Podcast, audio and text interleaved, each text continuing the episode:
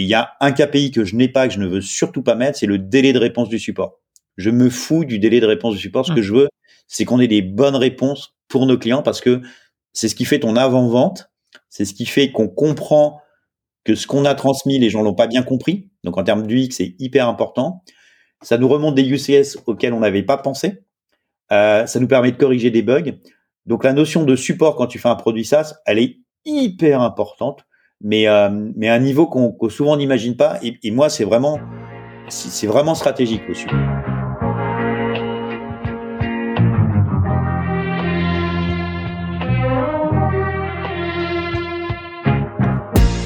Bienvenue dans SaaS Club, le podcast qui vous emmène dans les coulisses d'un acteur du logiciel. Je m'appelle Eric Seclet et je suis ancien banquier d'affaires passionné par la tech. Mon but, c'est de vous partager les recettes pour créer, gérer et scaler un SaaS. Et pour ça, je vous apporte sur un plateau les meilleurs conseils et retours d'expérience de CEO à répliquer dans votre business. La validation de l'idée, le lancement, la conquête des premiers utilisateurs, l'acquisition, l'onboarding, mais aussi les réussites et les apprentissages on abordera tous les sujets sans détour. Bonne écoute et bienvenue au club.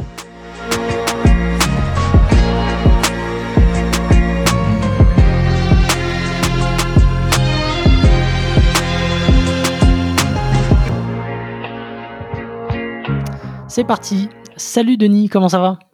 Salut Eric, et eh ben, merci, très très bien. Et toi?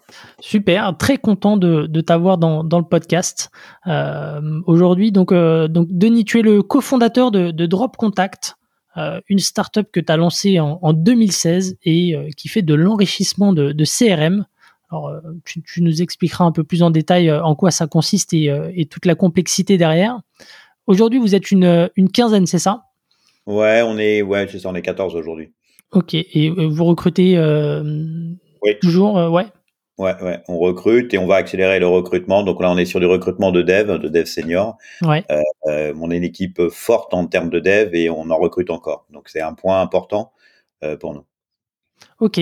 Et donc, euh, donc tu communiques pas sur le, le MRR aujourd'hui, mais tu as une super traction et, et, de très belles références, euh, comme on peut le voir euh, sur ton site. Hein, pour ne pas les citer, Alan, Payfit, Welcome to the Jungle et, et bien d'autres, puisque vous avez plus de 2000 clients aujourd'hui. Euh, donc c'est impressionnant, j'ai hâte de, creuser, mais avant d'attaquer, je te laisse tout simplement te, présenter. Je crois que tu as un parcours assez atypique. Euh, ouais, merci Eric. Oui, oui, je suis un peu atypique parce que je suis pas dans, le grand classique des, des startups euh, du marché que, l'on connaît tous évidemment et, sur lequel on, voit en termes de, de podcasts et, de vidéos. Bah, on va dire que déjà première particularité, je suis d'une génération qui est pas vraiment une génération de startups. Euh, c'est-à-dire que j'ai un petit peu plus de 25 ans, on va dire ça comme ça. Et puis, euh, j'ai un parcours où j'ai eu d'autres entreprises avant, dont un institut de sondage où il y avait 470 euh, personnes. Euh, donc voilà, donc je, suis entrepreneur. Euh, et en fait, si je te raconte très très rapidement mon parcours, mais plutôt sur la sur ce qui est plus récent, en 2014, j'ai découvert The Family. Et, euh, et en fait, euh, j'étais allé voir, il y avait, euh, c'est le moment donné où ils avaient lancé Coup d'État euh, en présentiel. Donc la seule fois mmh. où, la deuxième fois où ils l'ont fait, où il y avait beaucoup de monde, on était 120. Et en gros, c'était trois mois et demi tous les samedis de 9h du matin à 19h. Et, euh, et en fait, je suis allé à une présentation de ça et, et j'en ai pris plein les mirettes et je suis rentré mais euh, hyper heureux. Et à l'époque, on parlait pas vraiment des startups, tu vois, c'était des trucs, c'était pas super connu, c'était pas comme maintenant. Euh, et The Family a beaucoup fait hein, en termes de communication, de meet-up, de vidéos, etc. sur sur ce sujet-là. Je pense que vraiment, ils ont apporté beaucoup à l'écosystème. Euh, et, euh, et, en fait, j'ai passé tous mes samedis, euh, toute la journée, et, et euh, wow, j'ai trop kiffé. Quoi. Donc euh, donc voilà, à partir de là, j'avais moi une idée parce que dans les différentes entreprises où je suis passé à chaque fois, quel que soit le poste, hein, euh, directeur marketing, directeur du développement, PDG, ou même quand, quand je faisais du sales, euh, la problématique des contacts, j'ai rencontré partout. Euh, c'est toujours le, le, le, bon terme, et ce que tout le monde utilise, c'est le terme de c'est le bordel. Euh, en fait, tu perds du temps à chercher des emails, à corriger le prénom, à mettre les majuscules, à enlever le truc parce que le mec l'a pas bien écrit, etc. Et, et là où tu te rends compte que c'est un truc qui est mais vraiment fou, c'est qu'en fait, tu recrutes des commerciaux où tu es commercial euh, et pour être commercial et pour recruter des commerciaux, ça coûte beaucoup d'argent. Ça prend du temps avant d'être rentable parce que si tu veux, si tu fais du B2B, un commercial, c'est rentable entre guillemets. Hein. si on fait un retour sur investissement plutôt que, que, que rentable, t'en as quasiment pour six mois parce que le temps de maîtriser, que tu arrives à, à, transformer, à signer, t'en as pour six Au mois. mieux. Ouais, ouais, c'est ça. Puis ça dépend de ton, ton business et du produit, mais ça prend un temps de dingue. Et en fait, tu es en train de faire faire des tâches euh, qui sont obligatoires, mais qui n'ont pas de valeur intellectuelle, etc., à des commerciaux. Donc il y a deux éléments, c'est que un, bah, tu perds du temps. Deux, tes commerciaux ils font un truc qui est pas passionnant euh, et qui les fait pas kiffer. Trois, bah ils sont pas commissionnés sur ça, mais ils sont obligés de passer euh, là-dessus. Et puis quatre, en fait, le temps des commerciaux, tu, s'ils font ça, ils font pas de la vente en fait. Et c'est là où ils sont bons et c'est là où il faut être. Donc en fait, ça, ça me rendrait assez fou. Et j'arrivais toujours pas à trouver de solution. Donc j'avais plein de petites solutions à droite, à gauche, parce que moi je suis un, et tu le verras, je pense qu'on va en parler, je suis un, un fou furieux de, de l'automatisation, mais depuis longtemps. Hein. Et euh, j'allais dire même avant que le SaaS existe. Euh, donc là que j'exagère un peu parce que quand même Salesforce existait avant. Euh, mais t'avais pas les Zapier, ça. Et, et en fait, euh, c'est vraiment mon sujet de dire bah voilà j'utilise plein de plein de trucs j'importe j'exporte je remets je mets pas de manipulation et, euh, et le, le peine que je voyais tout le temps, c'est un, cette partie-là d'enrichissement de data automatisé et de manière simple. Et puis deux, euh, c'est dans les CRM où en fait tu, tu regardes juste un CRM de n'importe quelle boîte, de n'importe quelle taille d'entreprise, tu te rends compte que c'est un bordel monstre avec des tonnes de doublons à l'intérieur. Et, euh, et le point de départ de tout ça, de ma réflexion, hein, c'est qu'en fait, tu as un capital quand tu montes une entreprise ou quand tu as une entreprise, en fait, c'est tes contacts. C'est-à-dire que c'est pas considéré comme un, comme un capital, un actif, si tu veux, au niveau financier, quoique. Euh, mais ce qui va mmh. compter, c'est que tu montes une boîte et la première chose que tu vas faire, c'est contacter des gens. Donc, dans ton réseau, sur LinkedIn, tu vas essayer de faire des webinars, des podcasts, enfin, bon, bref, tu vas essayer de te connaître pour drainer des contacts. Et ces contacts, en fait, au final, souvent, c'est le, le parent pauvre de l'histoire. Que tu fous ça dans ton CRM ou dans un fichier Excel ou dans un logiciel que tu utilises où tu l'as passé à un stagiaire, puis le stagiaire part, mais du coup, tu n'as pas récupéré les données, etc. Alors qu'en fait, c'est le cœur du réacteur de tout ce que tu vas faire sur les mois et les années à venir. Donc ça a énormément de valeur et c'est souvent pas pris en compte, pas intellectualisé. Et, euh, et c'est pour ça qu'en fait, euh, bah, entre autres, on a créé, euh, j'ai créé Drop Contact puisque je suis pas cofondeur, en fait, je suis fondeur, je suis solo fondeur de Drop Contact. Mm-hmm. Et, donc j'ai pas mal porté euh, seul pendant longtemps euh, le sujet. Voilà. J'ai répondu à ta première question, je crois, Eric. Ok, super. Mais peut-être juste pour revenir un petit peu sur, euh, sur le déclic, parce que comme tu le disais, euh, tu as, plus 25 ans et t'es pas forcément dans la génération des, des start-upers. Donc, ça a été quoi le déclic pour toi qui t'a amené à, découvrir bah, The Family et derrière de, de, de dire bah, pourquoi pas transformer ma frustration personnelle en, en, idée de boîte Ah, ok. En, fait, je suis, je suis un fou furieux de veille. Euh, sur Internet. Je suis extrêmement curieux et j'adore résoudre des problèmes. Donc ça, c'est déjà à peu près ce qui me, ce qui me définit. Euh, et donc j'ai créé des, des, entreprises auparavant. J'ai travaillé dans des boîtes en faisant des.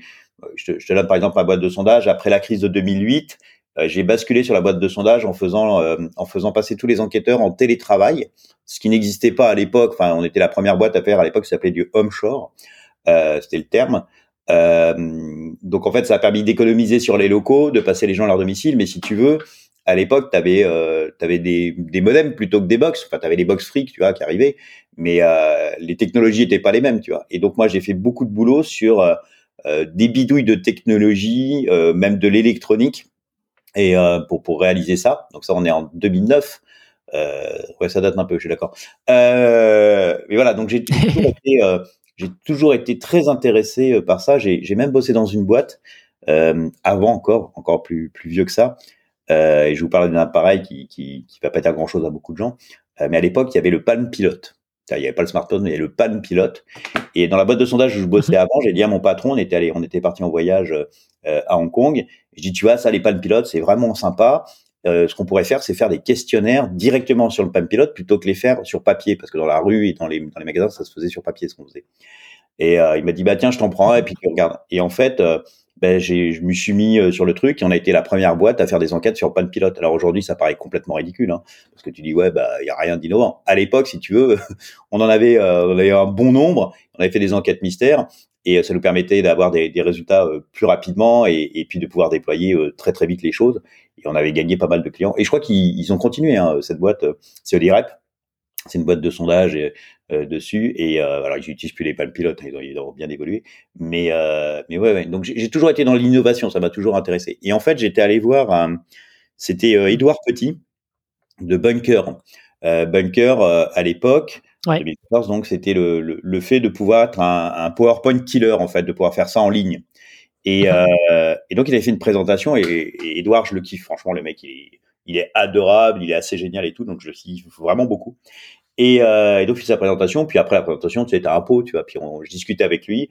Et puis il m'explique, enfin, ce qu'il expliquait à la présentation, qu'en fait, euh, bah, ils avaient, je sais plus, à l'époque, il y avait 50 000 utilisateurs. Enfin, c'est un truc de ouf. Euh, zéro chiffre d'affaires et qu'ils avaient euh, levé, je ne sais plus, quelque chose comme un million trois, tu vois. Et moi, qui viens d'un monde où, en gros, tu as un business plan, un compte de résultats, euh, des bénéfices, pas de bénéfices, des pertes, etc. Si tu veux, la notion de levée de fonds où tu lèves un million trois avec zéro chiffre d'affaires, tu vois, moi, ça m'interpelle de ouf hein, à l'époque. Et donc, c'était un modèle pour moi qui ouais, C'est hyper contre-intuitif. Ah oui, oui, c'est pas le truc sur lequel moi j'ai appris, tu vois. Moi, j'ai absolument pas appris à ça, appris ça. Et, euh, et du coup, il me dit, ouais, euh, de cette The Family. Donc, euh, ok. Je rentre à la maison euh, le soir, et puis je regarde évidemment The Family, et je vois que deux jours après, il y a une présentation de coup d'État, une formation, machin. Et euh, donc j'y vais, c'est ce que je te disais, là j'en ai, pris plein les mirettes, il y avait Alice qui présentait ça, euh, Oussama, Nicolas, et puis il y avait toute l'équipe euh, à l'époque, Balthazar, euh, Com, etc. Et euh, je me dis putain c'est trop bien, tu vois. Et je rentre, je rentre à la maison et je vois ma femme. donc comme je t'ai dit, hein, j'ai pas 25 ans, donc j'ai une vie de famille, des enfants, etc.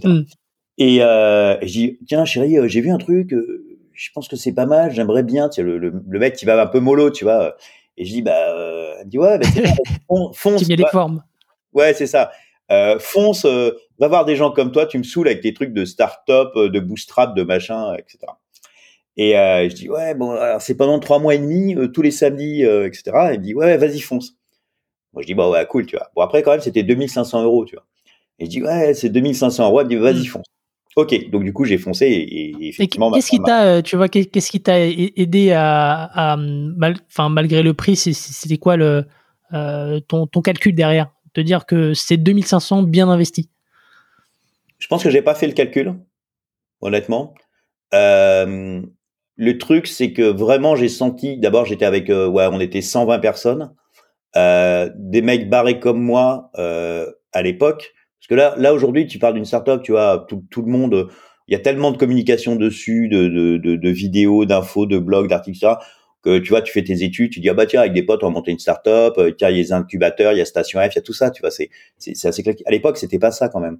Euh, et en fait, je rencontrais des mecs qui étaient euh, euh, il y avait quelques autres qui étaient des vrais monstres. Hein. Euh, tu avais quelques quelques super centraliens, des mecs qui avaient des super postes et qui avaient tout quitté pour pour pour venir là. Euh, tu avais des mecs qui venaient de banlieue de ouf. Enfin, t'as un melting pot qui était assez incroyable et je me sentais vraiment bien avec ça. Et si tu veux, ce qu'on m'avait présenté, c'était vraiment tout ce que je voulais apprendre euh, dans, dans cet univers-là, en fait. Et, je sentais vraiment ça, quoi. Et, euh, et pour te dire, hein, je, je, suis allé plus loin que ça parce qu'en fait, non seulement je me tapais les. D'abord, je bossais. À l'époque, je bossais euh, chez GetPlus, qui s'appelle maintenant GetQuanti, j'étais directeur du développement. Et, euh, et en fait, euh, je bossais donc pour la boîte, euh, GetPlus. Euh, le week-end, le samedi, je faisais ça. Et le dimanche, en fait, je regardais euh, How to Start a Startup en vidéo. Donc ça, en fait, c'est euh, les cours du Y Combinator à Stanford. Donc tu as 24 heures de, de vidéo. Alors c'est rigolo parce que du coup, je retrouvais dans ce que disait Osama des trucs que disait euh, Peter Thiel euh, sur le, le Y. Ouais. Euh, et donc j'en bouffais, j'en ai bouffé pendant trois mois et j'ai trop trop kiffé, tu vois. Et, et du coup, l'idée que j'avais sur les contacts, c'était une manière de me dire, bah ok, je vais ça va me permettre d'accélérer, de comprendre et, et de pouvoir euh, monter ma, ma, nouvelle boîte en fait, euh, qui était Drop Contact. Ok, donc pendant trois mois, tu, tu assistes tous les samedis euh, au, au meet-up. À, à, ce moment-là, la boîte, elle est, elle est créée ou c'est c'est juste pour l'instant de, de des itérations Non, même et, pas. Et tu as commencé comme ça? Non, non, en fait, même pas du tout. C'est-à-dire que à l'époque, le sujet des contacts, je suis un peu obsessionnel des contacts. Donc, en fait, euh, effectivement, un jour, il faudra que j'aille voir un psy ou pas d'ailleurs sur le sujet. euh, mais en l'occurrence, c'est marrant parce que Edouard est aussi complètement obsessionnel. Je crois même qu'il est pire que moi sur, le, sur les contacts euh, dans son carnet de contacts. Et euh, Edouard Petit de Mocker, euh, qui a remonté une super boîte d'ailleurs. Et euh, en fait, non, non, pas du tout. Je sais que je voulais faire un truc sur les contacts et tout. Et à l'époque, en 2014, tout le monde te disait que le bon discours, c'était mobile first. Et, euh, et c'était en gros de monter un truc sur mobile. Et moi, monter un truc sur mobile, c'était du B2C. Et, euh, et je suis pas fan du B2C parce que je trouve que c'est compliqué. Parce que pour faire du B2C, d'abord, ça se monétise pas et de moins en moins. Et donc, tu deviens vite dépendant de deux choses avoir une croissance exponentielle de ouf, parce que sinon, tu pèses pas. Et, euh, et à un moment donné, très probablement, si tu veux aller vite et avancer bien, bah, être dépendant aussi des fonds. Euh, et moi, la dépendance, ça me gêne beaucoup. Euh, parce que si tu veux, si tu fais un truc et dont ton modèle dépend des fonds et à un moment donné, pour une raison X ou Y, bah, tu trouves plus de fonds, bah, t'as pas moyen de, de vivre. Euh, et donc, ça donne trop de dépendance. Moi, je préfère effectivement euh, bah, chercher du client et, du, et monétiser euh, ce qu'on fait. Donc, j'étais vraiment sur le, le fait voilà, j'ai vraiment, ça m'a pris du temps parce que d'abord, je, je, bossais toujours chez GetPlus, hein, euh, et donc j'étais pas parti de GetPlus. Hein, Je mm-hmm. continuais à bosser sur euh, chez GetPlus euh, de manière très très investie. Euh, et c'est après, effectivement, quand je suis parti de GetPlus, que là, j'ai commencé sérieusement à me mettre sur le sur le projet. Et c'est là où ça prend le temps. Et le grand classique, et là où tout le monde fait l'erreur, c'est de dire ah bah faut que je trouve un CTO, faut que je trouve un dev. Et là, tu perds un temps de dingue. Et à l'époque, euh, bon, d'abord, t'en trouves pas. D'abord, c'est jamais un CTO que tu embauches parce que un CTO ne vient jamais sur une idée. Donc, en gros, ce qu'on appelle un CTO, quand, quand c'est ça, c'est plutôt mm-hmm. un, bon dev hein, euh, et qui souvent n'a pas la capacité, ouais. n'aura probablement pas la capacité d'être CTO après parce qu'il a des, des, compétences de dev mais pas de, de, de, manager. Après, tu peux avoir un super un, un, super sujet, un super bol dans, dans ton réseau. Euh, mais ce qu'il y a aujourd'hui qui est vraiment très bien, c'est tout ce qui est en no-code. À l'époque, tu n'avais pas Bubble. Hein. Bubble est arrivé bien après. Alors, tu as Bubble mmh. et t'as d'autres. Hein. Mais moi, tu vois, une, une reco que je fais aujourd'hui, parce que euh, je fais des interventions, donc je suis à l'incubateur HEC et euh, à Station F. Ouais. Euh, donc, on est incubé euh, chez eux, mais je fais aussi du, bon, on va dire du, du mentoring, et je fais ça pour, pour, pour, plusieurs boîtes comme ça, à qui je, bah, je donne des conseils ou des recours quand les gens me demandent. Et en fait, le, le sujet aujourd'hui, c'est si tu es dans ce cas-là, surtout, ne cherche pas à embaucher un dev. Fais ton produit toi-même, utilise Bubble, Airtable, enfin regarde dans tout ce qu'il y a comme no-code là depuis euh, six mois, c'est devenu une folie dans les solutions mhm. no-code. Et en fait, c'est un gros avantage. Ouais, c'est impressionnant toutes les solutions. Ah ouais, ouais, c'est, c'est, ça va à une vitesse de dingue et il y a une vraie tendance qui est, qui est très cool. L'avantage que tu as quand tu fais du no-code comme ça, c'est que de toute manière, au départ, tu as ton idée. Et ton idée, tu vas l'itérer, tu vas, tu vas faire des trucs qui vont planter, qui vont intéresser personne. Et l'avantage quand tu le fais, c'est que c'est toi-même qui fais ton produit. Donc tu fais ton produit, tu fais ton no-code, tu présentes le truc, tu vas rencontrer des potes, tu vas rencontrer des potentiels clients, des prospects qui vont tester, etc. Et, en leur présentant le produit, en fait, tu vas te rendre compte que c'est pas bon, que ça t'avais pas pensé, que c'est pas exactement ce qu'ils faisaient faire. Et toi, tu peux le modifier assez rapidement et donc itérer très très vite. Et le gros avantage quand tu fais ça, c'est que un, ça te coûte pas cher, d'accord? Ça te permet d'aller très vite sur les itérations. Et une fois que tu es arrivé sur un MVP qui, qui tient bon déjà bien la route, ben là, ça sera encore plus facile quand tu auras des devs, parce qu'en gros, tu as déjà un produit qui existe et t'as pas besoin de faire un cahier des charges pour expliquer au mec, tu vois. Le mec, il voit le produit, il dit, bah, ok, tu as fait ça en bubble, ok, maintenant je vais le faire, euh, je vais le faire en dev, tu vois. Et donc, c'est extrêmement intéressant parce que ça te fait un MVP qui peut aller plus loin que, que, que juste un MVP. Il y a plusieurs boîtes hein, qui, ont, qui ont fait ça et qui fonctionnent très bien et je trouve ça, enfin, moi, c'est vraiment ma reco, quoi. Et donc, j'ai, oui. Ok, donc toi, tu as commencé. Ah, j'ai vraiment euh... galéré, ouais, j'ai vraiment galéré. T'avais pas de dev, ouais. Ouais, j'avais pas de dev. Euh, j'ai mis du temps. Une fois, donc là, après, si tu veux, j'avais fait toute la partie de plutôt marketing. Euh, tu fais ton site web, tu itères euh, 10 000 fois euh, ta promesse, euh, ta value proposition. ah, le site, je peux, je peux, je peux plus le voir. Je pouvais plus le voir, le site web de, de Drop Contact. Je sais pas, j'ai dû faire 150 versions, tu vois, depuis 2000, 2000 parce que c'est fin 2016, donc c'est vraiment 2017. Depuis 2017, j'ai dû faire 150 mm-hmm. versions du, du, site web. Je pouvais plus le voir. J'arrivais même plus à lire les phrases que j'écrivais. Tu vois, c'est c'est un truc à un moment donné, vraiment, tu, tu commences à le vomir. Et euh, et du coup après, euh, j'ai recruté un dev.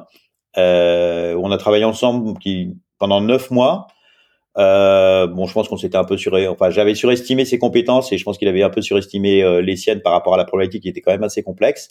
Et puis, puis il était à Bordeaux, il a trouvé un poste à Bordeaux de CTO, etc. C'était beaucoup plus simple, donc, euh, donc il a bossé neuf mois. Et entre temps, on avait, euh, j'avais pris un stagiaire, on avait pris un stagiaire de 42, Miguel, qui avait, mhm. qui avait fait sept mois de, de stage enfin de stage, sept mois de formation à 42, tu vois, et on l'a pris en stagiaire. Et, et au tout début, d'ailleurs, même au bout de deux mois, euh, je voyais Miguel, je lui dis, ah, putain, le mec, euh, les mecs de 42, ils sont pas si bons que ça, euh, etc. Et, tout. et en fait, j'ai discuté avec Miguel et après, bon, il s'est révélé. Donc euh, après, vraiment, c'était c'était bien. Tu vois, au tout début du stage, je me posais quand même des questions. Et puis, euh, puis du coup, on, on, a, on a bien bossé pendant son stage là pendant six mois. Il est bien monté en compétences. Et quand l'autre développeur est parti, bah du coup, il restait plus que Miguel. Donc Miguel, qui était ancien stagiaire, ancien stagiaire de Drop Contact, qui a fait 42 donc 7 mois de dev. Hein. Avant, il a fait un diplôme d'économie à Lisbonne. Mhm. Et, et, puis moi qui étais sur toute la partie marketing et sur tous les algos, si tu veux, tous les trucs pour craquer, euh, pour craquer les choses, tous les algos, en fait, c'est moi qui les ai conçus. Et donc Miguel codé. Et donc on a bossé ensemble euh, bah, longtemps, euh, et on a fait ça pendant deux ans. Et au final, on s'est rendu compte qu'on arrivait à faire des choses mieux que les autres sur certaines verticales. Et, et, et du coup, c'était, c'était même, c'était même, d'ailleurs, c'était marrant parce que les fonds n'arrivaient pas à comprendre. C'est-à-dire que, comme, comme on était à l'incubateur HEC, des fois, on avait des, des fonds mhm. qui venaient, tu vois, donc tu avais des réunions, enfin, des réunions, tu pouvais les voir, euh, discuter pendant une heure, etc. Et les mecs, je leur expliquais ce qu'on faisait, ce qu'on arrivait à faire, etc. Et juste, c'était pas crédible, tu vois, les mecs, ils disaient, attends, là, il y a un mec, euh, bon, en gros, il a plus de 25 ans. Euh, ah oui, j'ai oublié de te dire, ma formation, c'est euh, sociologie à la Sorbonne donc déjà, je suis quand même vraiment pas ouais, on n'est pas dans l'entrepreneuriat, tu euh, t'es pas dans le canevas classique. Ouais, ouais, je rentre pas dans les cases du tout de lecture habituelle, tu vois. Donc le mec, il, est, il a plus de 25 ans, sociaux à la Sorbonne, et son dev, c'est un mec qui a fait 7 mois à 42. Et donc vous allez révolutionner euh, l'enrichissement et le cleaning euh, des data. Ouais, bon, écoutez, on n'est pas complètement persuadé que c'est vous qui allez emporter le marché, donc on, va attendre de voir. Et ça, je l'ai eu beaucoup, tu vois. Et, je le comprends maintenant. Et c'est vrai qu'à à l'époque, j'avais pas imaginé que ça me prendrait autant de temps pour lever les trucs parce qu'entre temps, bah, on signait des clients. Tu vois, une fois qu'on a commencé à, développer, que les gens testaient Drop Contact par rapport aux autres solutions, ils disaient bah ouais, attends, c'est ouf quoi, c'est vraiment bien quoi. Et, euh, et, donc voilà. Mais attends, tu, tu, tu, peux juste revenir, pardon, je te, je te coupe. Tu, tu, disais que ça a pris euh, pendant deux ans, vous avez développé. Euh, Est-ce que tu peux revenir sur, sur cette phase Donc, tu étais avec Miguel à ce moment-là. C'est toi qui allais chercher des leads. Tu, tu, peux nous dire un peu comment tu t'y es pris pour trouver des, des, gens avec qui échanger et avec qui itérer? Ouais. alors la première chose, je pense que c'est vraiment ma, ma manière d'être. Tu vois, je, je, suis dans le paid forward, c'est-à-dire qu'en fait, je vais, comme je te disais tout à l'heure, je fais beaucoup de veille, j'apprends beaucoup de choses, je suis extrêmement curieux, donc j'apprends beaucoup de choses, et j'ai aucun problème pour transmettre, suggérer, faire caisse de résonance et, passer beaucoup de temps avec les gens. Et du coup, tu pourrais, tu pourrais voir ça, mais tu as plein de gens à Station F ou, ou plein de gens à l'incubateur à HEC à Station F qui venaient me voir euh, pour me demander conseil sur un truc. Euh, euh tiens, mais euh, c'est quoi, quel logiciel tu me conseillerais là-dessus Tiens, ma stratégie, c'est ça, on pourrait se voir. J'aimerais bien avoir ton avis, etc. entre guillemets, je me suis fait une réputation là-dessus aussi bien à Station F que sur les réseaux sociaux, donc sur les groupes de, de startups sur, mm-hmm. sur Facebook et sur les Slack. Et en fait, bah, je transmets. Et, et, et honnêtement, ça a vraiment fait une partie de la réputation de Drop Contact et la mienne euh, sur cet aspect-là. Et même aujourd'hui, tu vois, sur l'action commerciale qu'on fait, en fait, je, je vends peu Drop Contact. C'est-à-dire, je vais pas dire oui, bon, alors Drop Contact, c'est trop bien, c'est la meilleure solution pour trouver les emails, et puis en plus, on te fait ci, on te fait ça. Ça, c'est vraiment à la fin. C'est-à-dire qu'en général, euh, mon, en fait, c'est les gens qui prennent rendez-vous avec nous. Et en général, les premières questions que je leur pose, c'est que je leur demande en mhm. fait comment je peux les aider. Euh, parce que la réalité, c'est un peu ça. Et quand le mec commence à me décrire ce qu'il fait et comment il fait, je vois très vite, euh, en gros, comment il peut améliorer son process. Donc, je vais le conseiller, lui suggérer en tout cas d'améliorer son process. Et très souvent, mais sur, mais vraiment, hein, très souvent, les gens, ah oh, putain, mais c'est génial, j'avais pas pensé à ça, mais c'est bien, etc. Et au milieu, bah, à un moment donné, effectivement, il y a droit contact qui arrive vers la fin. Il y a même un, je me souviens d'une fois d'ailleurs, il y avait un mec comme mm. ça, j'étais vraiment rentré dans le sujet. Euh, euh, de conseils, de suggestions, etc. Et, et, vers la fin, je dis ah oui, mais au fait, j'ai oublié de te dire, euh, il quand même Drop Contact à mettre dans le système. J'allais oublier de lui parler de Drop Contact, tu vois, tellement j'étais rentré dans le dans le sujet avec. et, et en fait, Et, et en fait, le, si on regarde vraiment, aujourd'hui, Drop Contact, on fait zéro publicité. Il n'y a pas un euro de publicité. Euh, on shoot très peu d'écoles d'email. On en fait que sur les boîtes qui ont fait des levées de fonds. Euh, et on a un taux de conversion sur le site. Alors, pour te donner un site B2B, hein, la conversion des gens qui sign up, en général en B2B en France, tu es entre 1 et 5% 5 tu es presque le roi du monde. Et donc, c'est un, super chiffre de, conversion. Nous, notre chiffre là-dessus, c'est 20% Donc, ça fait 3-4 mois qu'on a plus ou moins un delta, 20% de gens qui viennent sur le site et qui sign up. Ça, c'est le premier truc. Et le deuxième élément de conversion qui est important, c'est les gens qui, qui vont sign up, donc qui vont tester le produit. On a 20% qui s'abonnent. Donc, si tu veux, c'est deux chiffres qui sont quand même très, très costauds euh, dessus et qui permettent effectivement de dire, bah voilà, on résout bien le problème. On a encore plein de choses à faire. Hein. La, roadmap est bien, bien chargée. C'est pour ça que je te disais qu'on recrute encore des devs. Euh, mais oui, oui, on a des taux de conversion qui sont assez, euh, assez forts et c'est vraiment, ouais, je pense que c'est la réputation et le bouche-oreille. Très clairement, le, le bouche-oreille aujourd'hui, tu vois, depuis, je pense, 2019-2020, c'est ce que je trouve personnellement le plus puissant. C'est-à-dire entre voir une publicité Facebook, Google Ads ou recevoir des emails, t'as absolument pas la même impact que euh, quand t'as Eric Seclé qui dit putain j'ai vu le mec drop contact c'est trop bien machin et tout et ça t'as as un poids dans la t'as un poids qui est beaucoup plus fort comme ça quoi. Ouais, non seulement c'est plus puissant, mais puis c'est hyper dur de, de transformer euh, un, un, lead qui est, qui est froid, que, que tu as cherché euh, euh, via de la pub et, et, et de créer là un, un, rapport derrière. C'est Ça n'a rien à voir.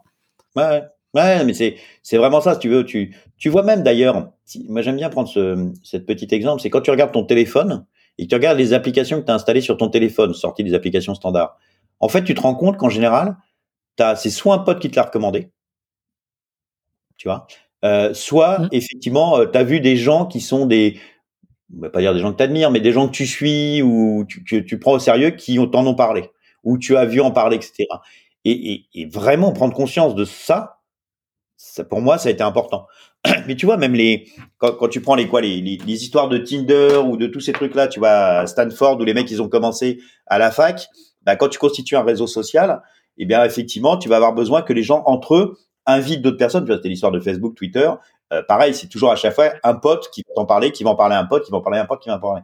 Et, et, et cette démarche-là, c'est aujourd'hui celle qui, à mon sens, est la plus puissante. Tu un assez bon exemple hein, de, de, Guillaume, euh, euh toute l'équipe de, de euh, Guillaume Moubège, euh, Vianney et François. eux, ils sont rentrés vraiment sur l'aspect de, de poncer à fond. Guillaume, il est rentré sur l'aspect de poncer à fond la notion de communauté, tu vois. Et dès le début, ils ont beaucoup travaillé sur la communauté et, et, ça donne une puissance incroyable en termes de marketing. Donc tu sais pas si l'Emlist est meilleur qu'une autre solution.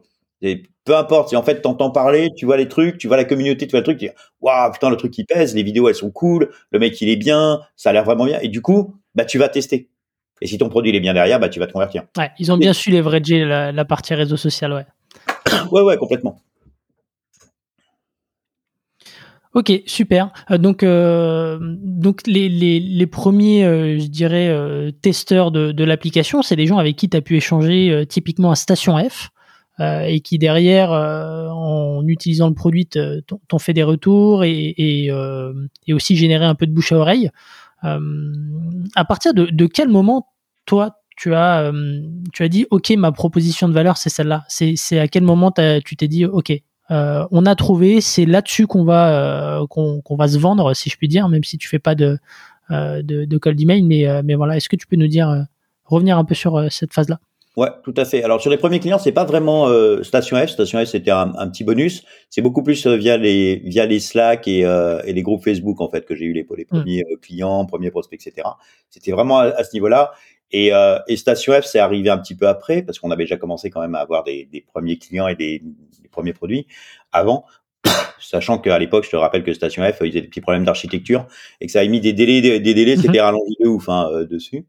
Euh, oui, ce qui était cool, enfin ce qui est cool à Station F, euh, c'est que d'abord, tu échanges avec des gens, donc ça c'est très bien, qui ont à peu près le même mindset que toi, donc ça c'est aussi très intéressant. Et puis surtout, c'est facile parce que tu as un nouveau truc.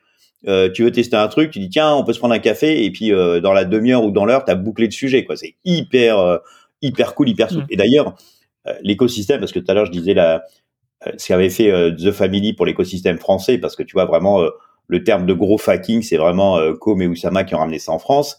euh, qui ont fait les premières vidéos et le premier groupe Facebook là-dessus. C'est euh, toute la culture et, toutes les vidéos YouTube que à peu près tout le monde a déjà regardé ou tout le monde connaît à peu près euh, les vidéos d'Oussama là-dessus.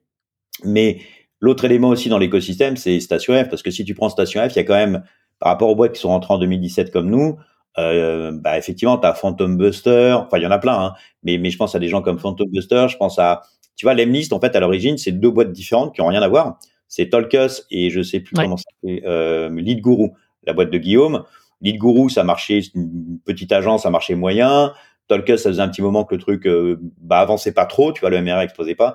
Et, et vraiment, Guillaume et Vianney et François se sont rencontrés euh, en grignotant ensemble et en projetant, et ils ont eu l'idée de, de, de l'Emlist à l'époque. D'ailleurs, j'étais le, c'est assez marrant parce que quand, ils ont sorti le truc, ils avaient la première, le premier alpha de, de l'Emlist. Tu vas me dire, ouais, Denis, on voudrait bien avoir ton avis. Tu vois, typiquement, dans ce que je te mhm. disais, tu vois, donc j'étais la première personne extérieure de, Guillaume, François et, et Vianney. Et il me dit, bah, tu vois, on fait ça, donc ça envoie des emails et après, tu as l'image et dessus, on peut faire des images personnalisées. Il dit, oui, enfin, c'est encore une solution de mm. call d'email sur lequel tu lui mets des images. Ouais, bon, ouais, pourquoi pas, tu vois. Bon, je sais que les deux, du coup, ils ont fait, ouais, euh, un peu con celui-là. Et en fait, c'est ça qui est hyper intéressant parce que à chaque fois, c'est pas l'idée, c'est vraiment la putain d'exécution. C'est vraiment la manière dont tu exécutes. Et, clairement, Vianney et François, c'est des très bons développeurs qui, connaissent l'écosystème. C'est des mecs qui étaient UI Founders avant, donc ils sont vraiment dans, le truc et connaissent. Enfin, c'est, vraiment des mecs qui développent de ouf et très bien et très vite. Et puis Guillaume, si tu veux, il, a une courbe d'apprentissage qui est, qui est juste incroyable entre euh, euh, quand il a commencé euh, Station F et, maintenant, tu vois. Donc c'est vraiment passionnant de voir comment un écosystème, quand tu es dans un écosystème, euh, tu t'enrichis de tes rencontres, de tes échanges dessus. Ça, ça permet d'aller très vite. Et moi, je recommande vraiment, hein, si, si, tu peux postuler les gens, bah, ils ont une startup et tout. Pour ceux qui sont à Paris, s'ils peuvent postuler à Station F, c'est vraiment le, le fait d'y être, tu dans un super écosystème. Euh, et puis si, si tu es en, province, tu as aussi des, des, des super incubateurs ou accélérateurs mais je trouve ça plus efficace au départ que d'être seul dans son coin. Et tu vois, même j'ai toujours même la problématique en disant bah tiens, quand on va prendre nos locaux, bah, on va d'autant plus que tu étais solo founder. Ouais, c'est ça. En plus, et ça, ça m'a jamais vraiment gêné. Mais mais euh, c'est le fait de te trouver avec un écosystème vraiment, c'est une de mes recos euh, dessus. Et après, tu me posais la question sur oui, le, oh, oui. Alors en fait, euh, sur le jour où tu as trouvé ta, ta, proposition de valeur. Dès le début. En fait, la, en fait, si tu veux, je l'ai, je l'ai, je l'ai, imaginé, je l'ai conçu. Le fait d'être dans les datas, de corriger, de dédoublonner automatiquement, euh, de trouver les emails, de faire tout ce boulot-là, c'était déjà créé en 2014. Donc, si tu veux, même ce qu'on fait aujourd'hui et ce qu'on va faire dans les trois ans, c'est presque écrit. On va pas dire à la virgule près, parce qu'évidemment, il y a des choses qui changent, etc. Mais globalement, on exécute exactement le schéma. C'est, j'ai pas changé. le schéma pour nous, c'est vraiment celui-ci. C'est notre roadmap et euh, elle est très très claire pour moi. Euh, après, oui, c'est l'exécution. Bah, on en parlait, tu vois. C'est l'exécution et puis c'est d'arriver à craquer mhm. les choses. Parce que quand tu te dis, ouais, je veux trouver les emails, bah, tu as des boîtes qui existent déjà qui le font, tu vois. Et tu dis, ouais, mais moi, je veux en trouver ouais. euh, par algorithmie parce que je ne crois pas aux bases de données. Et donc, euh, mon raisonnement était bon sur le sujet. Euh, et euh, je veux que ça soit RGPD. Enfin, bon, il y a plein de contraintes que j'avais en tête, mais entre le fait de te dire, voilà, je veux le faire et le faire, bah, c'est tout le boulot que tu as à craquer pour savoir comment tu vas craquer le truc, quoi. Donc moi, j'ai pas eu le problème de hmm. de dire ouais ma proposition de valeur, il faut que je la trouve. Euh, c'était plutôt de dire comment j'arrive à craquer le truc pour euh, pour la réaliser. C'est ça, c'est ça. Hmm. Voilà, on est plutôt des. Ouais, vas-y, vas-y, pardon. Ouais, non, non, vas-y. Euh, enfin, c'est hyper intéressant. Je te, je te laisse continuer sur, sur, sur la manière dont, dont tu as craqué le problème. Ça m'intéresse. Bah, En fait, je pense que la première différence, c'est que aujourd'hui, si tu prends Drop Contact, pour faire ce que fait Drop Contact, il faut que tu ajoutes à peu près une dizaine de boîtes différentes qui sont des pros dans leur domaine. Et, euh, donc, euh, on fait le boulot d'à peu près 10 boîtes. Et je te rappelle qu'on n'était que deux. Mm. Euh, et à chaque fois, on essaye d'être meilleur que les autres. Donc, c'est un challenge qui est vraiment pas simple. D'accord? Et ensuite, ce qu'on fait, une fois qu'on a fait ça, c'est qu'on repasse sur chaque fonction une fois qu'on l'a faite, on dit bah là la fonction elle est bien, elle tourne, on est déjà pas mal. Après on fait d'autres fonctions et après on revient dessus, on dit bon allez maintenant on monte le créneau. Donc en fait, tu vois le, 80-20, on reboucle dessus, on itère à chaque fois. Mmh. Là par exemple, on est en train de refaire une passe sur toutes les fonctions qu'on fait. Euh, là par exemple, on, on a, ouais, on a fini là quasiment. Il y a encore deux trois trucs, mais par exemple la vérification des emails, on vient de passer euh, ouais, quasiment trois quatre mois de boulot dessus de ouf. Et aujourd'hui, je peux vraiment dire qu'on est meilleur que toutes les solutions de vérification d'emails qui marchent sur le marché, que ça soit des zéro bonds, des never bonds, etc. Clairement, parce qu'on a une capacité à identifier des domaines catch-all, je rentre pas dans la technique, mais des domaines catch-all que personne n'arrive à vérifier, ou ils arrivent à capter des données parce qu'ils les récupèrent de chez les clients, donc euh, ils arrivent à identifier 20% à peu près ou 27% pour certains. Euh, nous, on arrive à clairement identifier de manière beaucoup plus puissante ça. Et, et euh, donc c'est vraiment un travail de, ouais, t'as as du travail de code, certes, mais c'est comment tu craques le problème. Et ça, c'est compliqué. Et j'ai pas de recette miracle. Euh, et, chacun dans son business, de toute manière, a une manière de craquer un problème, tu vois. Et, je crois qu'il n'y a pas de modèle. Hein. Clairement, il n'y a pas de modèle là-dessus. Hmm. Donc, euh, toi, tu as lancé euh, fin 2016, tu as commencé à, à développer euh, pendant, pendant deux ans avec, avec Miguel. Euh, à quel moment vous lancez officiellement le, le, produit? Vous vous dites, OK, là, on est, on est assez mature pour, pour lancer officiellement et aller au-delà de, de la bêta. C'était quand ça? Ouais, je dirais. on avait déjà quelques clients sur certaines verticales. Donc je dirais oui 2017, mais si tu veux c'était c'était les premiers clients, c'était cool. Euh, euh je dirais le, le quand, on a commencé vraiment à vendre en volume, ouais, c'était il y a un, an et demi, un peu plus d'un an, ouais, un an et demi, ouais, un an et demi. Et en fait, sur la partie vente, parce que ça c'est le sujet euh, dont tu voulais parler, je sais, c'est qu'en gros jusqu'à il y a quatre mois, j'étais le seul commercial de la boîte. Donc en gros, et ça représentait 25, 25, 30% de mon temps, puisqu'en fait le reste du temps, je suis euh, euh, sur l'aspect euh, marketing et, et, puis sur l'aspect craquer les algos, bon, l'aspect finance, etc. Parce que le sujet aussi, c'est que je suis solo. le mmh dev que j'embauche, je le paye, d'entrée de jeu. le stagiaire aussi. Et un stagiaire 42, tu le payes pas 600 euros ou 500 euros, hein, c'est plus que ça. Et, euh, mmh et du coup, j'ai pas non plus une fortune. Euh, et euh, donc, je suis au chômage, grand classique. Hein, et merci Pôle Emploi pour pour ce qu'ils font pour pour les startups en France. Euh, et j'ai deux enfants qui sont des ados, euh, dont un qui est parti à Montpellier faire ses études. Donc, si tu veux, les aspects financiers, à un moment donné, commencent à te, à te rattraper. Et, euh, et sur le sujet, mmh le truc qui est intéressant, enfin que moi je trouve intéressant, j'ai une petite définition par rapport à ça, c'est qu'en fait, ton stade de startup, surtout au début, pas après quand tu as levé des fonds, c'est un autre sujet, mais au début, tout le truc de ta startup, en fait, ce que tu as, c'est, tu connais ta, durée de vie. Donc, tu sais qu'en gros, dans six mois, tu es mort. Euh, et donc, tout ton boulot au départ, en même temps que tu fais que ton produit, euh, que tu itères, machin, etc., c'est d'essayer de rallonger ta durée de vie. Donc, bah, là, dans six mois, on est mort. Oh la vache, là, dans trois mois, on est mort. Faut que je trouve des solutions, des machins et tout. Et donc, tu vois, même quand tu bootstrap, bootstrap, c'est-à-dire économiser, faire avec des bouts de chandelle hein, dessus, euh, et d'économiser dans tous les sens, bah t'allonges ta durée de vie en fait.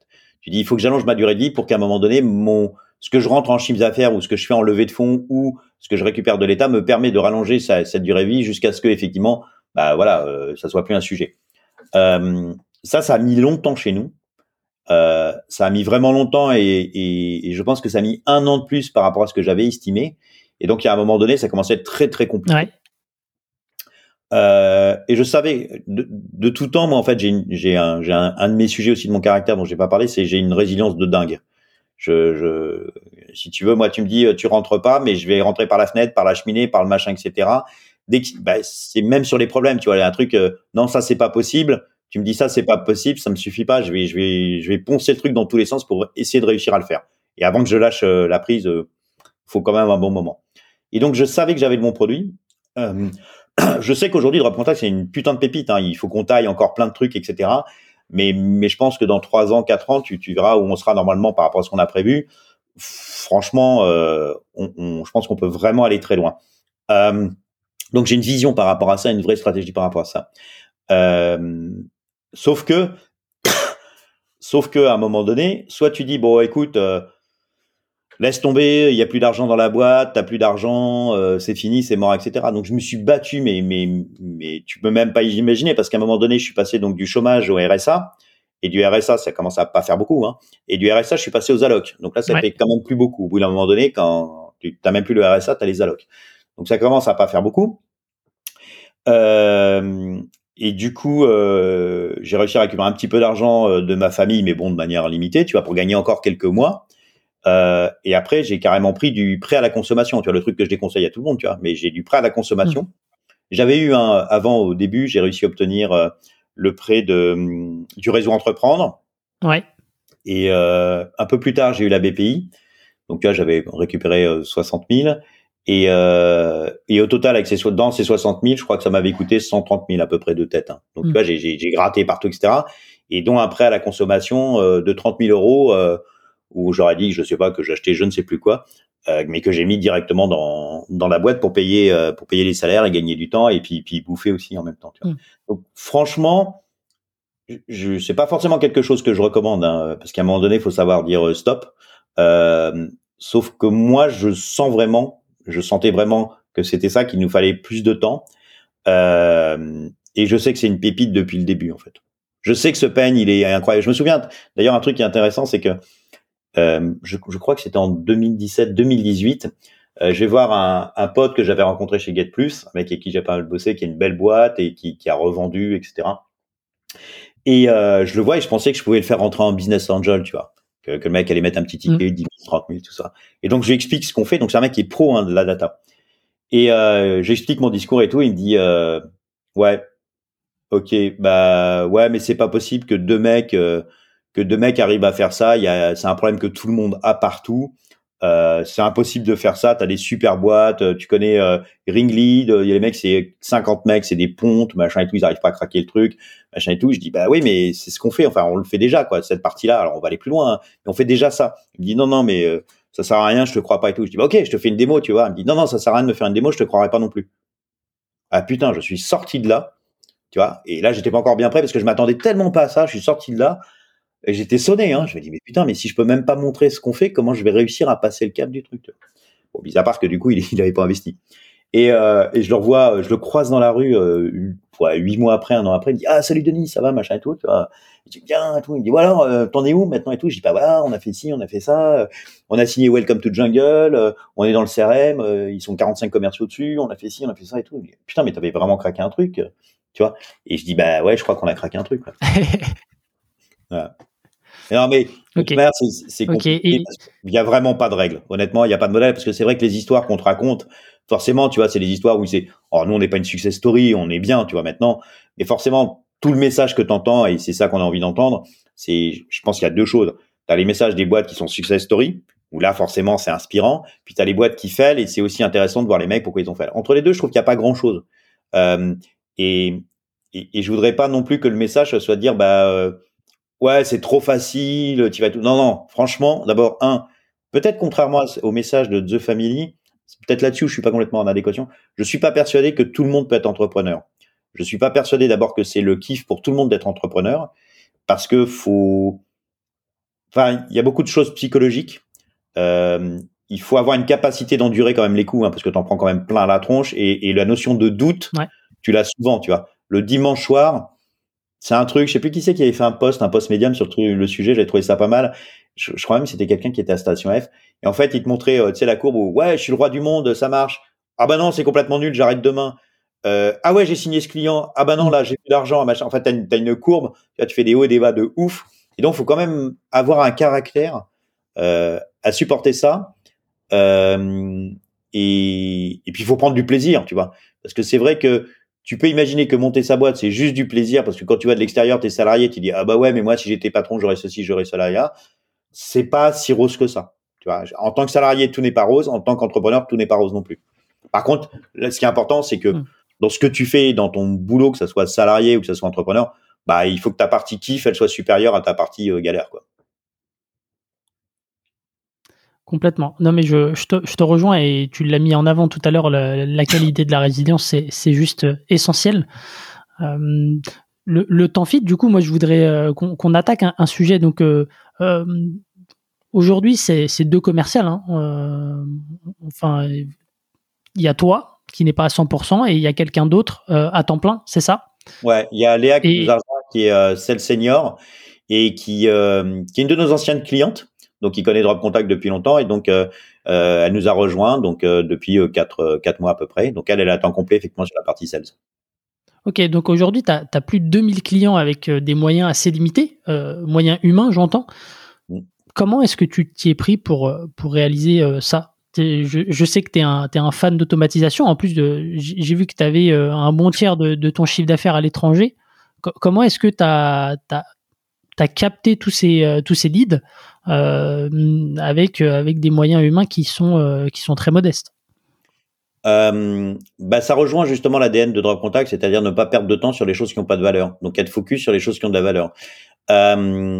donc bah, pour le coup, effectivement, on utilise Drop Contact dans notre CRM, donc on utilise Drive. Et, et simplement, si je mets Denis Cohen Drop Contact, toute ma fiche se remplit complètement, toute seule. Et si j'ai des doublons, ça fusionne automatiquement tout seul. Donc ça, c'est le premier truc. Après, quand quelqu'un s'inscrit sur notre site, automatiquement, ça va le pousser dans notre CRM et ça va faire le même boulot. Et, euh, ensuite, si j'ai besoin de scraper ou d'importer un fichier, ça fait exactement le même boulot. Donc toutes ces étapes-là sont déjà faites par le produit lui-même dans le CRM et tout est concentré dans le CRM. Et ensuite, à partir du CRM, c'est là où, si tu veux, on va pouvoir relancer des emails euh, et, et, faire tout le boulot. Donc on perd pas de temps là-dessus et on a des workflows automatisés. Euh, en fait, tu te rends compte que dans le travail que tu fais dans une journée, tu passes beaucoup de temps à faire plusieurs fois la même chose, qui globalement n'a pas beaucoup d'intérêt de le refaire. Et dès qu'il y a un sujet qui est comme ça, comme je suis, en fait, j'ai un côté qui est, comment dire, j'adore craquer les trucs et en plus j'ai peut-être un côté un peu flemmard sur le truc. Et si me fait refaire quatre fois la même chose qui me saoule, je vais arrêter, je vais dire ok bon, j'arrête de perdre du temps, maintenant je vais le capitaliser et je vais voir comment j'automatise le process. Donc je suis un fou furieux d'automatisation de process. Euh, dessus d'ailleurs quand j'avais je me souviens quand, quand j'avais postulé à l'incubateur HEC, à la fin, il me demandait une slide sur qu'est-ce que Drop Contact allait pouvoir, euh, enfin, qu'est-ce que moi j'allais pouvoir apporter aux gens de l'incubateur HEC, tu vois, un truc un peu fraternité. Et, et donc j'avais j'avais mis quelques quelques messages que des gens avaient mis sur Slack ou Facebook, où en gros il y avait un mec qui avait mis, euh, euh mais en fait je vais faire un site qui va s'appeler Denis Cohen SaaS point quelque chose, parce qu'en fait c'est le mec qui connaît tous les SaaS et qui te conseille sur les SaaS, etc. Et donc L'avantage des produits SaaS, c'est que, un, ils évoluent vite. Deux, globalement, c'est pas forcément très cher. Et trois, tu peux les organiser entre eux. Et donc, tu peux faire tes workflows. Tu vois, dans les conseils qu'on fait, moi, je vois plein de boîtes où les mecs à la main, ils vont aller euh, prendre des données, les exporter, les remettre là, les réimporter. Bah, si tu as fait ça deux fois de suite, c'est que tu dois automatiser ton process. Et donc, si tu automatises ton process, tu enlèves ce temps et donc tu le récupères pour faire des webinars, pour euh, écrire des articles, euh, voilà, pour faire du contenu, pour faire de la recherche, etc. Et donc, ce temps-là, il est important. Euh, donc oui, il y a cette partie de d'automatisation. On utilise quelques outils. Ouais, comme? Bah, Pipedrive, Drop Contact, mmh. Lemlist, euh, Customer.io. Euh, Webflow, ça fait longtemps que je suis sur Webflow et j'ai poussé plein de gens. Euh, je me souviens, j'avais présenté ça à Raphaël Deluco, euh, puisqu'il était à l'incubateur HEC. Je dis, euh, bah, arrête de faire ton mhm. titre, Webflow, c'est trop ouf, machin et tout. J'ai fait pareil avec mes potes de Carito. Au Carito, ils étaient dit, non, non, mais c'est bon, j'ai fait le wagon, le site, je l'ai fait moi-même et tout. Je dis, putain, regarde Webflow, machin et tout. Puis le, bon, il avait regardé au bout de 15 jours, tu vois, puis il avait passé le week-end dessus, il dit, ah putain, ton truc, c'est furieux et tout. Et Webflow, c'est génial, hein, franchement, pour, pour faire des, des sites web, laisse tomber WordPress, hein, pas sur Webflow. Euh, et euh, j'en prends mode note. Ouais, ouais, non, Webflow, c'est, c'est, c'est le feu. Je, crois que ça me coûte 10 euros par mois ou 15 euros par mois. Enfin, c'est un non-sujet. Vraiment, c'est un non-sujet. Le SEO, il est vraiment super bien fait. Euh, et puis surtout, c'est des équipes marketing qui peuvent faire les choses, alors qu'en fait, dès que tu passes sur autre chose, tu es obligé de, de, de, dépendre des devs ou de dépendre d'un indépendant qui va faire euh, du PHP sur WordPress ou te prendre un template qui va modifier pour faire ton truc. Donc, euh, ouais, Webflow, et ça fait partie des trucs no-code, hein, très clairement. Euh, Hmm. Qu'est-ce qu'il y a d'autre comme outil? Bah, Zapier Integromat, je suis plus fan d'Integromat. Zapier Integromat, euh, Slack. Ah ouais, j'ai peut-être en balancé quelques-uns. Là, il y a des produits furieux. Je pense que je vais faire un article dessus. Il y a des produits furieux qui... Oh, trop, trop, trop, trop le kiff. Ces deux produits, personne n'en parle. Il y a très peu de gens qui les utilisent et tout. Euh, depuis qu'il y a le, le télétravail, donc on, pas faut que j'en parle un peu tout à l'heure, mais euh, donc on est en télétravail en ce moment. Et donc pour les devs, pour faire du peer-to-peer, on utilise Tuple, T-U-P-L-E.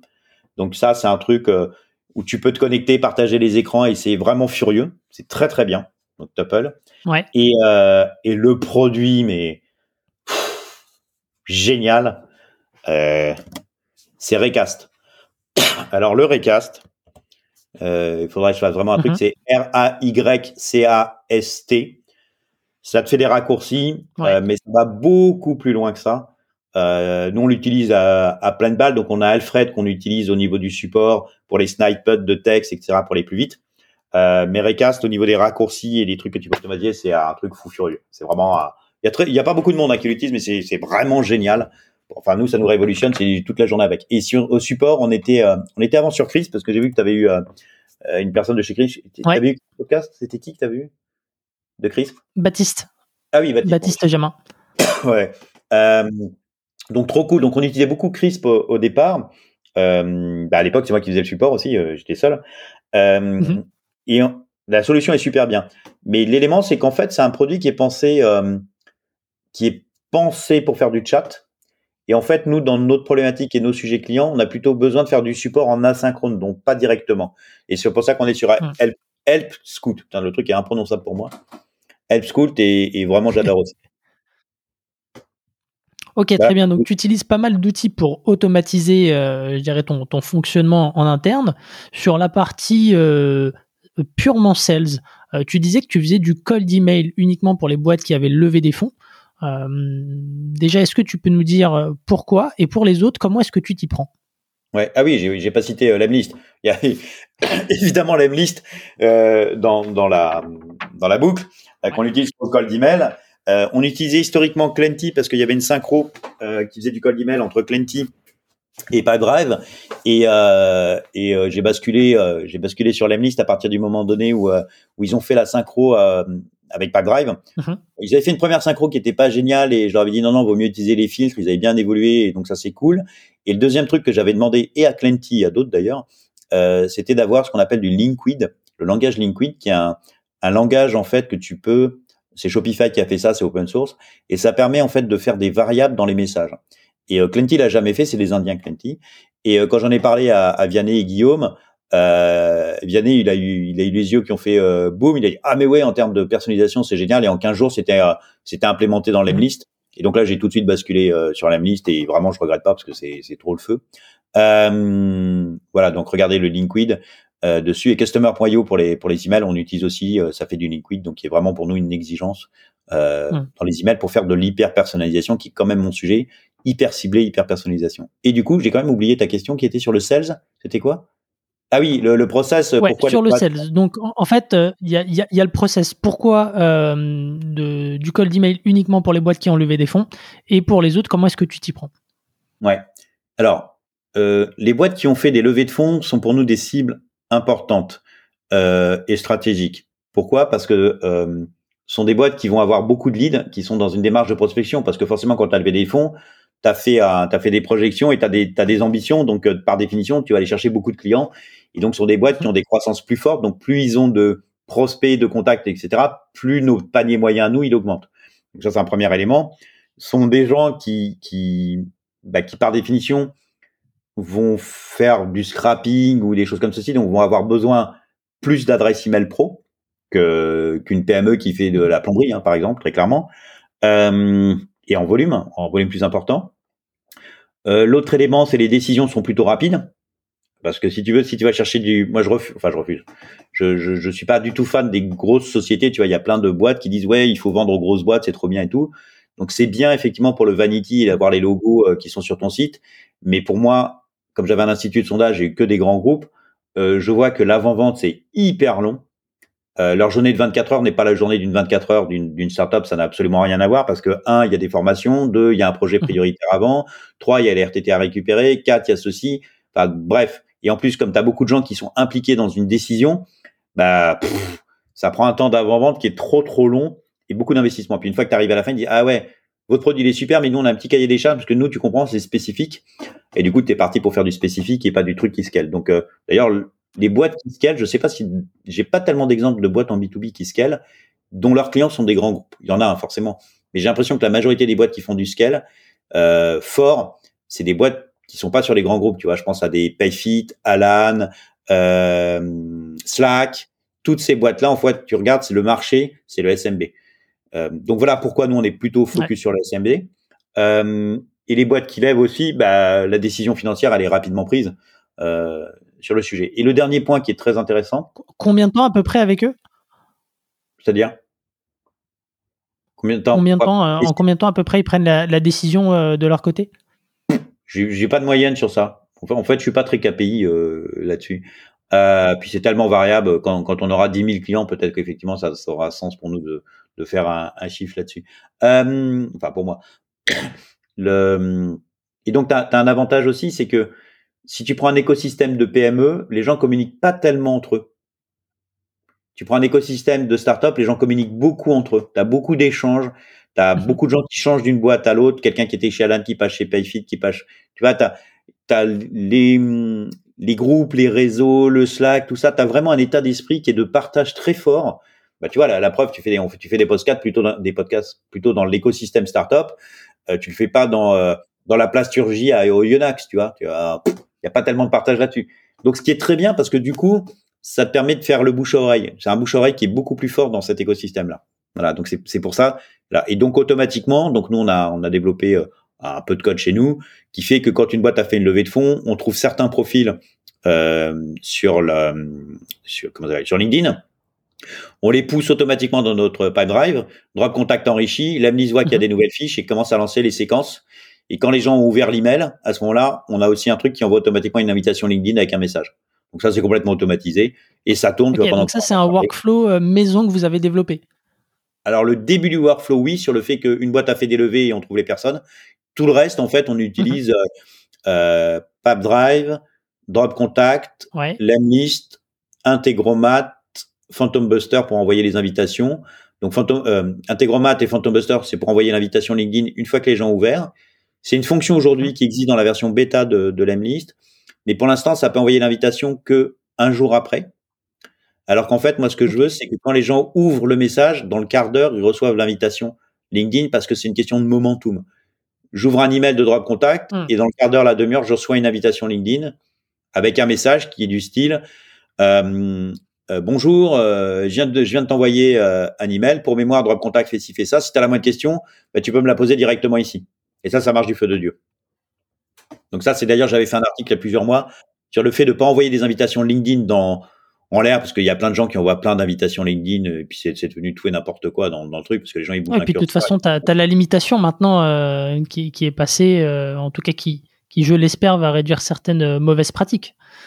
Ouais, mais il y en a qui sont outrepassés aussi, tu peux le faire. On a fait un, un gros webinar avec Benoît là-dessus, je crois, il y avait je crois qu'il y avait 1500 personnes inscrites, il y avait 650 personnes en, live euh, dessus, donc on a donné un certain nombre de choses. Mais en fait, le but c'est pas d'envoyer de la masse, le but c'est d'envoyer des choses ciblées. Tu vois, c'est un autre exemple, c'est qu'historiquement tout se fait en masse, et plus on avance dans le temps, moins les choses se font en masse, mais se font dans la personnalisation.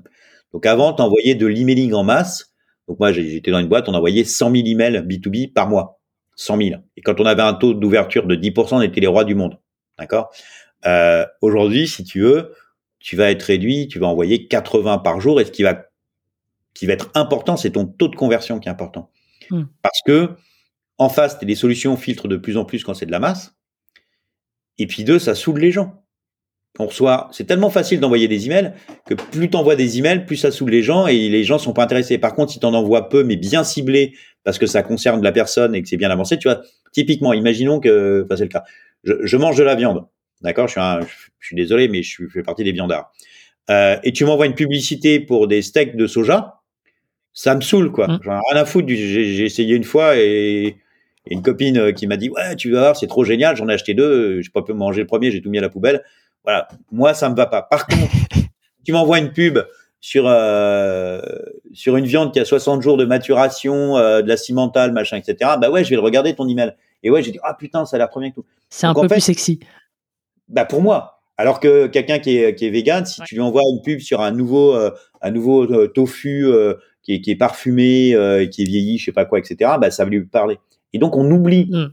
on oublie très souvent quand on fait du sales ou du market, on se met pas dans la position du client. Et comme tu as beaucoup d'outils, la facilité de se dire, bah, c'est l'outil qui va faire tout le job, donc j'ai un outil, je le mets, ça envoie des emails, ça envoie des invitations LinkedIn, ça envoie. Et là où moi j'insiste, mais très souvent dans, dans toutes mes communications, c'est il y a deux choses qu'il faut pas oublier, et c'est là où il faut mettre du jus de cerveau. C'est passer beaucoup de temps sur un ciblage le plus proprement possible de ta cible et, et de manière fine. Ça, c'est le premier des gros boulots. Et le deuxième boulot, qui demande aussi du jus de cerveau. Et là, t'as pas quelqu'un qui va le faire à ta place. C'est de rédiger, d'écrire tes emails, d'écrire tes messages. Parce qu'il va falloir que tu les travailles. Il y a, que les personnes de ta boîte qui peuvent le faire. Mm. Toi, le marketing, le sales, etc. C'est à, à, à eux ou à toi ou à nous à le faire et c'est pas à le sous-traiter. Pourquoi? Parce qu'en fait, encore une petite métaphore, c'est, quand tu fais ça, il y a que toi qui connais ton produit. Et si en fait tu prends un indépendant ou tu prends une boîte pour le faire, bah, ils vont juste te dire, bah ok, euh, c'est quoi ton produit, euh, c'est quoi ta valeur, ta valeur, euh, c'est quoi? Donc il, va te demander les trucs pour réécrire en fait ce que tu lui as dit. Hmm. Et un peu simplement, hein, c'est comme une, c'est pas la sage-femme qui accouche, hein, c'est la femme qui accouche. Euh, et oui, ça se fait dans la douleur. Et oui, pour écrire, il n'y a pas de péridurale. Donc euh, oui, tu vas écrire euh, des messages. oui, tu vas faire parce que tu vas shooter ton email en disant ah, j'ai trouvé un email trop bien. Tu, au bout de trois jours, tu vas dire putain mon truc il est pourri, il y a personne qui répond, ça marche pas. Et bah tu retournes, tu retournes, tu retournes. C'est là où il faut de la résilience, c'est là où il faut de l'itération. Et, c'est quoi le, bon équilibre selon toi entre le, ciblage à l'échelle et la personnalisation, la nécessité de personnalisation? Pour moi, c'est deux critères hyper importants. C'est, je trouve que qu'on est globalement, hein, souvent, on est trop léger là-dessus. Souvent, on dit euh, bon bah moi, c'est les startups. Ça veut rien dire. Hum. Euh, quelle startup, quel secteur d'activité, euh, quel poste, quelle, quel profil de personne. Euh, il y a tout ce boulot à faire. Et là, je dis startup, mais tu as plein d'autres business si tu veux dessus. Ensuite, c'est alors, tu as ça, parce que tu vas avoir la définition des entreprises. Tu peux aussi avoir un deuxième critère qui est très intéressant, qui est l'event, en fait. Euh, par exemple, euh, tu vas avoir des prospects qui vont s'intéresser à un sujet qui est connexe au tien. Par exemple, moi, les boîtes qui sont intéressées par Phantom Buster, euh, Prospecting, Lemlist, euh, Quickmail, Reply, SalesLoft, etc., potentiellement, c'est les clients pour nous. Donc, hmm. si on a des gens qui commentent euh, sur des posts de ce type-là, euh, ou qui vont faire des likes, euh, qui vont réagir, c'est un événement qui dit que potentiellement ces gens sont dans ta cible. Donc tu peux le faire soit sur des aspects de tech, en disant bah, je, je prends euh, oui, parce que tu as un troisième volet. Donc, tu peux avoir des tailles salariales, des types de boîtes, etc. Tu peux avoir des events qui te le déclenchent et tu peux avoir aussi des outils utilisés qui sont des, des, des indicateurs pour toi. Par exemple, si euh, je pense à tu as Gorgias, qui est une boîte qui fait du chat plutôt très spécifiquement sur Shopify, tu as des solutions comme euh, Buildweave ou tu en as plein d'autres hein, qui te permettent d'identifier les entreprises qui utilisent Shopify. Hmm. Ah, là, si tu as ça, euh, c'est cool. Tu vois, nous, par exemple, des, choses qu'on fait, c'est qu'on identifie les boîtes qui ont Pipedrive, HubSpot et Salesforce. Et cela, c'est qualifié dans notre CRM. Et euh, le jour où on sort l'intégration d'HubSpot, on a euh, des boîtes en cible et des personnes en cible vraiment qu'on peut toucher très facilement. Hmm. Donc, c'est cette qualification qui est importante et, euh, et le profil des gens, bien évidemment. Euh, quel est ton bon interlocuteur? Et, et, après, oui, ton curseur de l'hyper-personnalisation. Ouais, le, le, fait de juste mettre le prénom, c'est cool, mais c'est pas de l'hyper-personnalisation. Je te prends un exemple. J'en prends deux, auxquels je, enfin trois même. Tiens. Le premier truc, c'est que dans mon CRM, on a un custom champ qui est le tutoiement. Donc les gens que je tutoie, ils sont cochés en case tutoiement. Hmm. Pourquoi? Parce que si je vous vois tout le monde et que j'envoie un email en vous vouvoiement et que du coup il y a un mec que je connais et je le tutoie, bah c'est pas du cold email, mon email il est mort dès le début. Il me dit bon c'est un truc automatique, automatisé, c'est pas personnalisé. Voilà, ok. D'où le LinkedIn, hein, le LinkedIn nous sert à ça. Euh, deuxième élément, c'est euh, accorder. Donc par exemple, quand on fait nos messages et on est en France, donc euh, l'accord est plus important en France. Comme Drop Contact te, te met si c'est un homme ou une femme, enfin il met monsieur ou madame fonction du prénom. Dans 98% des cas de figure, on sait c'est un monsieur ou une dame. On ne sait pas pour Dominique, Camille, ça, mais peu importe. Et donc, dans la plupart des cas, on va accorder le message. Ce qui nous évite de faire de l'écriture inclusive, inclusive, mm. pardon, qui est moins lisible à mon sens, mais bon, peu importe, c'est un autre débat. Et du coup, on l'adapte correctement à la bonne personne, tu vois. On est vraiment sur cette personnalisation. Après, quand on parle de, quand on parle de nos références clients, si la boîte qu'on cible, par exemple, est dans les RH, on va lui citer des clients RH à Drop Contact. Donc, on va y citer du Welcome to Jungle, euh, du Job Teaser, euh, du Talent.io, du PayFit. Mmh. Et donc, si tu es une, ou du Lito aussi, si tu es une boîte dans les RH et que tu me parles de ces boîtes-là en RH, je dis, bah, tiens, euh, mes concurrents, ou enfin les gens de mon, mon secteur utilisent Drop Contact, et je vais regarder. Ça t'éveille plus la curiosité que si je te parle de IBAN First ou autre, tu vois. Donc vraiment, ça, on l'adapte aussi. Et ça, c'est automatisé. Ok, donc il y a, y a, un travail euh, hyper important de votre côté de, de, de préparation, c'est-à-dire que vous vous êtes posé euh, euh, les bonnes questions et, et, et, en face de ça, vous avez euh, préparamétré tous les workflows de manière à ce qu'en fait la prospection derrière elle soit hyper efficace. Ouais, en fait, on se jette pas sur les outils. Et là où on passe du temps, c'est sur cette réflexion-là. C'est là où je te disais, moi, ma, mon expression du jus de cerveau. C'est vraiment à cet endroit-là, c'est de penser les choses. Euh, tu sais, le, le, le fameux do think don't scale. Donc, c'est mmh. commence à faire les choses à la main. Quand ça marche, commence à automatiser. C'est vraiment ça, faut l'avoir. Je trouve que il y a, ah, c'est un, un, petit jugement de ma part, mais je trouve qu'il y a trop de gens qui vont prendre un outil, balancer la sauce avec, euh, et pas assez sur euh, je cible, je réfléchis, je teste, je personnalise. Et je pense que ce travail en amont, il est hyper important parce qu'après, une fois que tu l'as fait et que tu as trouvé ce qui marchait, après, tu bouges ton curseur. Après, c'est simple de dire, bah, j'en fais plus 25 par jour, j'en fais 80 par jour. C'est très simple. Ça, c'est très simple. Donc, commence pas à faire 80 par jour, commence déjà à bien travailler en amont, ça. Ouais. Mais c'est pas, très souvent, c'est pas compliqué, hein. Il, il, faut pas faire des usines à gaz. Faut, faut commencer simplement et surtout se mettre à la place du mec qui reçoit le message, que ça soit LinkedIn ou que ça soit euh, l'email. Et après, c'est vrai que euh, pour rebondir, moi, je, je viens du monde du, bah, pour le coup, du sondage. Hein, j'ai fait 20, 20 ans, plus de 20 ans, euh, et du sondage téléphonique, donc d'enquêteur à PDG d'Institut de sondage. Euh, il y a 470 enquêteurs hein, quand même à l'époque dans ma boîte. Euh, et du coup, si tu veux, moi, je fais, je pratique plus du tout, du tout, du tout, et je le recommande pas. Après, ça dépend forcément de ton produit, de ton marché, mais je, je suis plus du tout convaincu par le, le cold call. Je sais qu'il y a des grands fans du cold call. Moi, je mhm. trouve que le retour sur investissement, il est, euh, il est énorme, il est très compliqué à faire. Que tes commerciaux ou même les gens qui font le call, tes SDR et autres, c'est très épuisant parce que tu prends des vents dans tous les sens, que tu n'arrives pas à joindre les gens. Donc j'ai beaucoup plus de réserves sur du call call et je suis plus sur le fait de euh, d'envoyer effectivement des, des, bons messages ciblés et quand quelqu'un bouge une oreille, à ce moment-là de l'appeler, oui. Mais pas euh, pas d'appeler dans le vent mmh. en disant bah tiens, euh, j'ai une liste de boîtes et j'appelle quoi. Mais après pour certains ça marche très bien donc pas pour nous. Et il y a un autre aspect donc toi tu es, plus convaincu par à la fois le, jus de cerveau en amont de, du workflow, euh, mais tu as aussi euh, toute l'utilisation des, réseaux sociaux euh, que tu fais, euh, notamment euh, LinkedIn. C'est quoi aujourd'hui la place de, LinkedIn, par exemple, euh, dans, dans, la stratégie de, de prospection de drop contact? Dans quelle mesure ça vous aide? Oui, oui, ça nous aide parce que ça travaille vraiment l'image. C'est-à-dire qu'en fait, euh, je vais, je vais prendre trois trucs, quatre trucs. Twitter, on n'utilise pas. Mm-hmm. On peut utiliser un peu, mais franchement, c'est voilà, je suis plus convaincu. Il y a une époque où c'était bien, mais à un moment donné, c'est devenu des bots qui répondent à des bots. Donc euh, voilà, Twitter, on passe zéro temps là-dessus. Euh, les Slack, on a des Slack qui sont euh, très ciblés, sur lesquels là, c'est vraiment euh, de l'info, de l'échange, de la discussion, de la reco, de la suggestion. Pareil pour des groupes Facebook, donc tu vois les groupes de, de start-up. C'est vraiment dans l'échange comme ça, quelques interventions et c'est pas très fréquent. Et LinkedIn, oui, c'est la partie où euh, on va euh, dès qu'on va faire un article. Alors en fait, on fait pas on a une particularité, c'est qu'il y a plusieurs manières de travailler avec LinkedIn.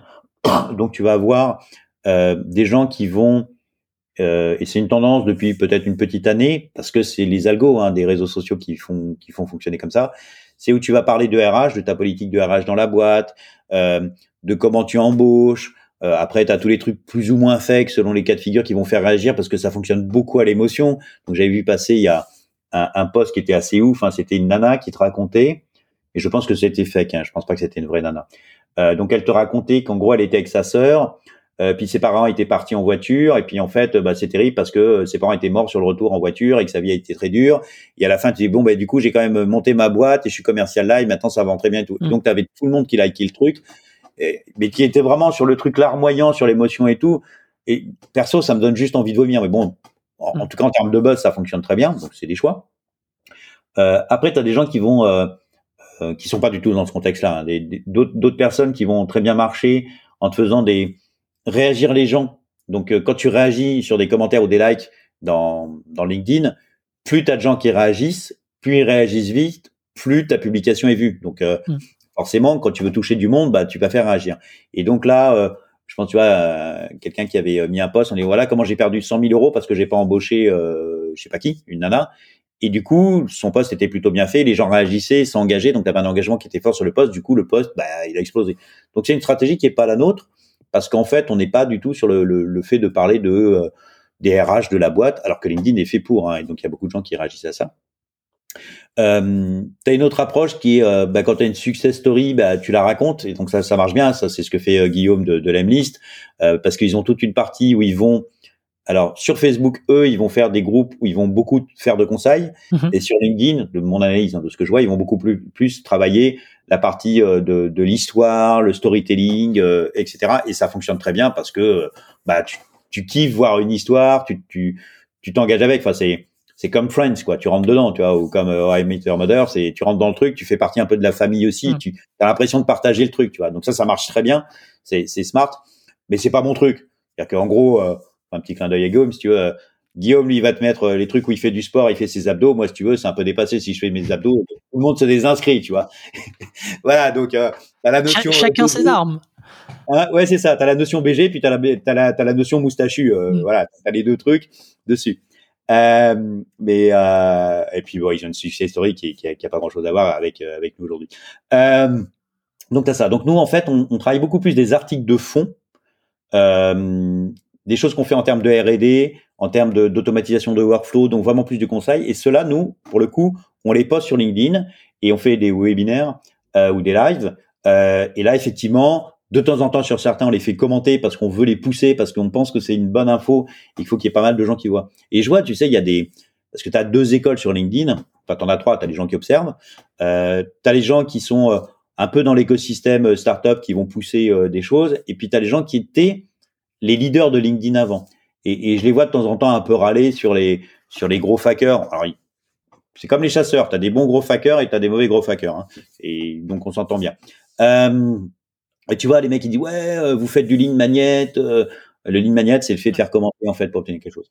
Et donc, ils vont râler dessus et tout. Ben, ouais, sauf que quand ils font un, un post comme ça, tu as 20 personnes qui ont vu leur post ou 50 personnes qui ont vu le post. Et, et quand tu fais un, quand tu fais un peu de ligne magnet, dans certains cas, et il faut pas en abuser, euh, bah, effectivement, si tu as un sujet qui intéresse, bah, voilà, tu peux le partager, tu peux utiliser des choses qui vont fonctionner avec l'algorithme. Mais la problématique, c'est le fonctionnement de l'algorithme, en fait. C'est c'est le fonctionnement des réseaux sociaux. Et tu vois bien, quels que soient les réseaux sociaux d'une manière générale, c'est la réaction des gens. Et, euh, et donc, il y a deux choses sur la réaction des gens. Euh, je te rappelle que j'ai fait de la socio et en plus de culture et communication. C'est qu'en fait, on se rend compte, et je trouve que c'est de plus en plus, et je le regrette quand même, que les gens réagissent sur de, l'émotion et pas sur de la raison. Et, euh, et l'émotion, elle est très forte. Et le storytelling est dans l'émotion, mais l'émotion au sens général. Donc, dès que tu vas faire réagir quelqu'un sur de l'émotion de manière forte, globalement, on a moins tendance à réfléchir et on a plus tendance à s'engager. Euh, et nous, on essaye de pas être trop sur l'émotion, euh, mais on essaye d'être euh, plus sur, on délivre des choses. Voilà. Donc, en fait, on fait des articles qui sont sur notre site et on les pousse euh, et on les pousse sur LinkedIn et on fait donc des lives et des podcasts. Donc, live, podcast euh, et des posts sur LinkedIn. Et sur LinkedIn, en fait, on, on, on demande aux gens alors on le faisait justement par rapport à l'imitation dont tu parlais. Mhm. En fait, tous les gens qui s'inscrivaient sur Drop Contact, automatiquement dans notre process automatique, on les invitait, je les invitais en fait dans mon réseau LinkedIn. Parce que la boucle, si tu veux, elle était saine. C'est-à-dire, je m'inscris à Drop Contact, donc j'ai un intérêt sur Drop Contact.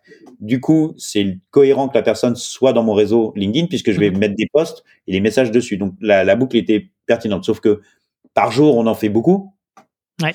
Donc du coup, avec les invitations limitées, bah euh, ça marche beaucoup moins bien. Donc maintenant, en fait, on leur demande de m'appeler, de me demander en invité. Donc on a inversé le schéma. Hmm. Voilà. Mais le, but, c'est que la communauté, euh, communauté, je sais pas comment on dit sur LinkedIn, mais enfin, les gens qui me suivent sur LinkedIn ou enfin avec qui je suis en réseau, sont des gens qui ont un intérêt sur Drop Contact. Et donc c'est le moyen, c'est notre canal.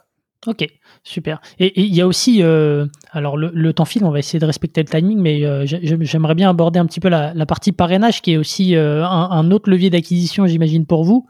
Est-ce que tu peux nous expliquer, est-ce que tu as mis ça en place depuis le début, et c'est quoi un peu les résultats aujourd'hui en termes de, en termes de lead pour vous? Alors, non, je l'ai pas mis en place au début. On a dû le mettre en place un peu sérieusement il y a un an, ouais, un peu moins d'un an. C'est toujours très mitigé. Honnêtement, euh, je sais pas si on le gardera. Euh, Parce que pour qu'un un parrainage fonctionne, euh, tu vois, tout ce qui est affiliation, parrainage, pour que ça fonctionne. Enfin, tu as l'affiliation et le parrainage. Donc, nous, on mélange un peu les deux, c'est vrai. Euh, on est plus sur de l'affiliation que du parrainage dans la réalité. Euh, oui, parce que j'ai vu qu'il n'y avait pas besoin d'être client pour, euh, oui, pour, ça. Bah, pour faire bénéficier d'une réduction. C'est ça. L'idée qu'on a, c'est en fait c'est toujours un peu dans la communication. Donc en fait, on est plutôt sur de l'affiliation où en gros, tu fais un article, tu écris, etc. Sur Drop Contact, tu fais des tests et puis bah, les gens qui viennent sur ton site, ton article et qui vont cliquer, bah, du coup, ça génère des leads chez nous et du coup, s'ils sont signés, bah, du coup, euh, tu as une commission. Donc on est plus sur de l'affiliation. Euh, on, a, on a, ça nous ramène du monde, euh, oui, mais proportionnellement pas beaucoup. Euh, ça fait partie de mes réflexions de savoir si on garde ça ou pas. Donc je pense qu'on va encore le, le, garder un certain nombre de mois. Et, et probablement, effectivement, euh, l'idée du parrainage pourrait être une piste. Je trouve que c'est beaucoup d'investissement en termes de temps de travail à mettre en place, à mhm. structurer, etc. Euh, j'ai pas, j'ai pas encore craqué le truc. Enfin, honnêtement, j'ai, pour l'instant, c'est pas, c'est pas dans notre roadmap de priorité. Euh, donc, je suis plus, je suis plus mitigé effectivement sur la notion d'affiliation euh, de retour. Je sais que, ouais, enfin, c'est, un truc qui fonctionne, mais je pense qu'on le maîtrise pas bien, puis que les gens doivent écrire, donc c'est pas complètement évident. Euh, puis c'est toujours un peu ambigu en plus en même temps. Euh, la notion de parrainage, je sais pas, tu vois, je, tu, tu, vas gagner 10 euros et le mec va gagner 10 euros parce qu'il t'a recommandé. Les gens le font naturellement, si leur produit fonctionne, ils le font naturellement. Donc, je, suis pas sûr que ça soit vraiment une bonne incitation, qu'elle soit suffisante. Là, par exemple, tu as un autre sujet, euh, si tu demandes en termes de marketing, le, le, le sujet qu'on travaille énormément en ce moment, c'est l'aspect du SEO. On est en train de préparer une centaine de pages mm-hmm. avec un, un SEO léché de ouf euh, sur euh, Drop Contact et les solutions alternatives et ce que je disais, toutes les solutions qui sont dans l'environnement autour de cibles de drop contact. Donc, par exemple, des gens qui s'intéressent à LinkedIn. Mmh. Euh, si quelqu'un s'intéresse à LinkedIn, potentiellement, il peut s'intéresser à drop contact. S'il s'intéresse à, euh, à Phantom Buster, bah, il peut s'intéresser à drop contact. S'il s'intéresse à, à hum, Lusha, il peut s'intéresser. Donc, en fait, euh, c'est pas des pages qui vont te dire euh, oui, on est meilleur qu'eux. Euh, mais tu as des pages qui, qui vont être du contenu ciblé pour que quelqu'un qui fasse une recherche sur ceci, cela revienne. Et donc en fait tout ça va être complètement mappé. Donc ça c'est un gros boulot qu'on est en train de faire. Là on a encore pour ouais, je crois qu'on commence à sortir les premières pages euh, la semaine prochaine. Et en gros on s'est donné un mois pour euh, pour finir. Donc on a on a 100 100 pages à faire qui sont à peu près sur le même euh, la même structure hein, dessus. Et il faut faire un peu de contenu quand mmh. même. Donc là, évidemment, ça, ça, vaut le coup ça, vaut le coup. C'est, peut-être un investissement qui est, assez long, mais euh, je crois que donc c'était euh, Antoine Legendre, hein, euh, premier épisode là avec avec Freebie, qui avait utilisé ça depuis le début. Alors certes, pendant un an, deux ans, trois ans, c'est c'est pas mirobolant. Par contre, quand ça fonctionne bien derrière, c'est, du trafic gratuit et, et, c'est, enfin, c'est du quasi pilotage automatique, hein, si je puis dire les choses comme ça. Donc, mmh. ok. Très bien. et, et, en fait, oui, quand tu commences au début à le faire dès le départ, évidemment, ça prend longtemps. Quand tu as déjà du trafic et que tu as déjà euh, une notoriété sur ton nom de domaine et que derrière tu vas rajouter, ça te met un coup de boost. Et en fait, quand tu regardes les, courbes de Google Analytics sur les gens qui à un moment donné sont intéressés à son SEO, bah tu vois qu'à un moment donné, quand tu le travailles, ta courbe elle fait whoop, elle monte d'un coup en fait. Et euh, il y a Canel qui a fait un Canel avec un K, qui a fait un article là-dessus. Je crois qu'il bosse avec euh, ah j'ai oublié le nom, euh, Ekimouze ou Eskimos, je sais plus comment il s'appelle l'agence. Euh, Eskimos. Eskimos, oui, merci. Euh, ils bossent avec et depuis, si tu veux, ils ont fait un article dessus ou deux euh, et donc ils sont, sont, très contents parce que ça, ça booste bien euh, leur trafic, leur acquisition. Et à un moment donné, il n'y a pas de secret. Hein. Si tu ouvres une boulangerie et que ta boulangerie elle est derrière dans la petite ruelle et que personne ne la voit, bah, il rentre pas dans la boulangerie. Donc en fait, le SEO c'est quoi? C'est de mettre ta boulangerie dans la rue principale et dans la mettre au coin. Donc euh, donc c'est un vrai travail qu'on fait aujourd'hui. Et, en interne. Donc on a on, a Pauline qui est chez nous en acquise, euh, qui est qui est en lead là-dessus, et on a euh, et on a deux personnes, enfin trois personnes euh, qui travaillent aussi là-dessus. des personnes qui sont support chez nous, qui ont une vraie compétence et une vraie compétence de répondre. ouais, ça c'est un sujet aussi, j'en parlais deux minutes. qui ont une vraie compétence effectivement à répondre aux clients, mais aussi à des articles. Et on a aussi une de de nos anciens stagiaires, c'est une de nos anciennes stagiaires il y a trois ans, je crois, en market, qui est passé trois mois chez nous, et qui aussi en, en indépendant bah, nous rédige des articles. tu vas nous filer un coup de main pour la rédaction des articles, etc. Parce que forcément, elle connaît mhm. bien le produit et elle sait comment on écrit. Parce qu'on a une, patte en fait pour écrire nos articles euh, dessus. Et oui, un point qui est mhm. super important dans, dans la relation qu'on a avec les clients, c'est euh, le support. Je t'avais dit qu'on était passé du chat au support en asynchrone. Pourquoi? Pour avoir le temps de, de bien analyser le problème d'un client et de lui faire une vraie réponse. Et donc le support chez nous, c'est pas euh, oui oui euh, merci, on a vu, on verra ça avec les devs, je le mets dans la roadmap, etc. Donc il y a une vraie implication quand tu as une question au support, tu vas avoir des vraies réponses et il y a un KPI que je n'ai pas, que je ne veux surtout pas mettre, c'est le délai de réponse du support. Je me fous du délai de réponse du support. Ce que mmh. je veux, c'est qu'on ait des bonnes réponses pour nos clients parce que c'est ce qui fait ton avant-vente. C'est ce qui fait qu'on comprend que ce qu'on a transmis, les gens l'ont pas bien compris. Donc en termes d'UX, c'est hyper important. Ça nous remonte des UCS auxquels on n'avait pas pensé. Euh, ça nous permet de corriger des bugs. Donc la notion de support quand tu fais un produit SaaS, elle est hyper importante, mais euh, à un niveau qu'on souvent n'imagine pas. Et, moi, c'est vraiment c'est vraiment stratégique le support. Et, j'en ai, je l'ai fait moi-même pendant très longtemps seul. Et vraiment, c'est une source qui est extrêmement importante. Les gens qui sont au support chez nous ont vraiment une, importance dans le process, alors que souvent c'est, tu dis ouais, je mets des gens au support. Donc c'est vraiment un truc. Moi, je regarde le support. Euh, tu vois, j'ai accès. Enfin, il est ouvert chez moi tout le temps. Tu vois, je regarde le support, je vois les tickets.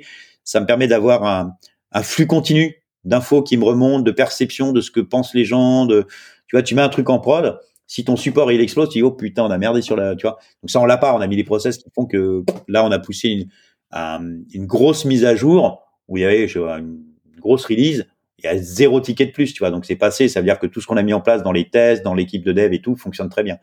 Et, et, et le support c'est vraiment un sujet pour moi hyper important quand tu fais du SaaS parce que ça te met en lien avec tes, tes clients et tes prospects. Et, mmh. euh, et donc voilà, donc on, il y a une vraie, euh, il y a une vraie implication de l'ensemble de l'équipe sur la rédaction de, de, ces pages de SEO. Et c'est un investissement que tu fais à un instant T et qui va prendre du temps après, euh, mais qui va te ramener euh, du monde. Et après, tu reviens dessus. C'est pareil, tu sais, moi, je suis toujours en itération, comme comme je te le disais tout à l'heure. Mmh. Non, mais c'est super intéressant. C'est on, on, en revient à, cette notion de, de, de, service client qui a, qui a été soulignée à, à maintes reprises hein, chez chez les, les, précédents euh, épisodes. Euh, donc euh, ouais, c'est hyper important. Je, je, te rejoins complètement là-dessus. on a un truc aussi sur le sel pour rebondir et, et, finir sur la partie relation prospect-client. on va pas regarder on va pas regarder si une personne a un potentiel ou pas. C'est-à-dire que quelqu'un qui va venir chez nous au support, on va pas dire ah bah lui, on va regarder LinkedIn toujours systématiquement comme tout bon sales et toute personne au market, on va regarder LinkedIn, le profil, etc mais on va pas se dire ah bah lui euh, non non je le réponds pas, c'est pas adapté, etc. On va quand même passer du temps et on va passer du temps à lui expliquer un workflow, un machin, etc. et répondre à ses questions.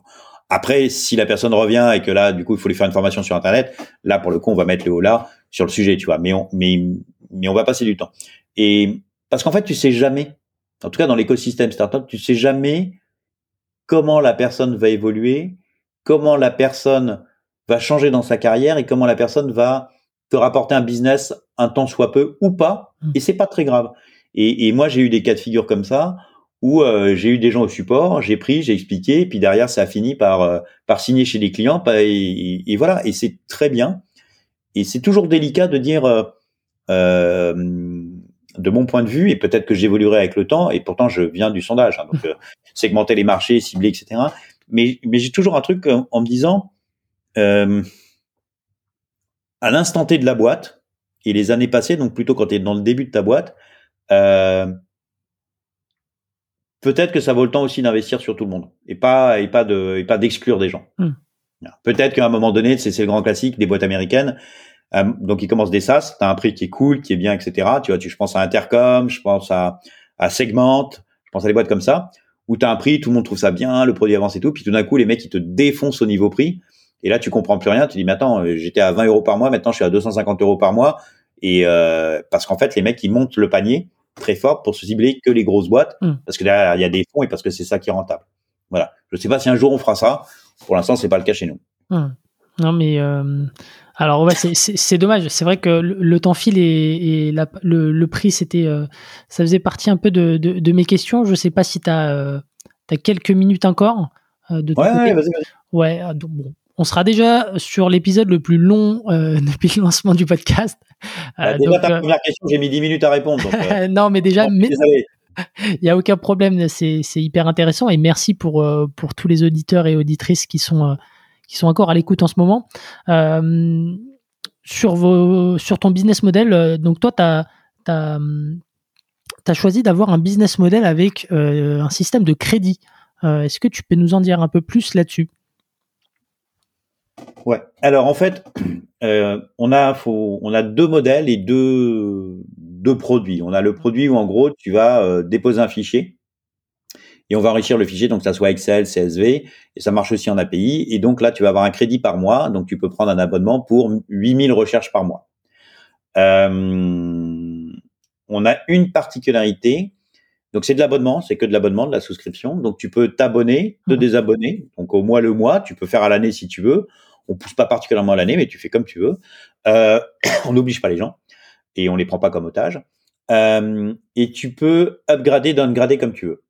Et on a une particularité, c'est que si par exemple sur un mois tu vas pas consommer tes 8000 crédits et que tu es toujours abonné, eh bien on va dire qu'il te reste 3000 crédits, ben, le mois d'après, tu vas réavoir tes 8000 nouveaux crédits plus les 3000 qui te restaient. Que tu es abonné, tes crédits, on les passe d'un mois sur l'autre. Enfin, d'un mois sur les mois à venir. OK?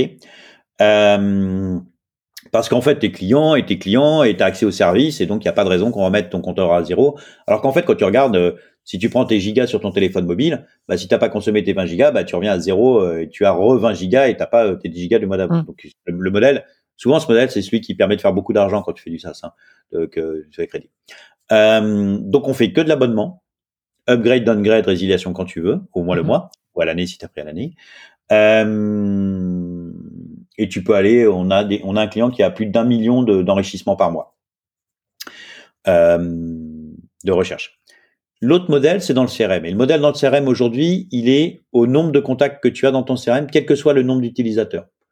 Donc, si tu as 20 000 contacts dans ton CRM, on va les traiter, les travailler, puis on mettra à jour, et tu peux mettre autant d'utilisateurs que tu veux. Ce modèle va évoluer euh, on a déjà, euh, c'est déjà réfléchi, on sait comment on va le faire.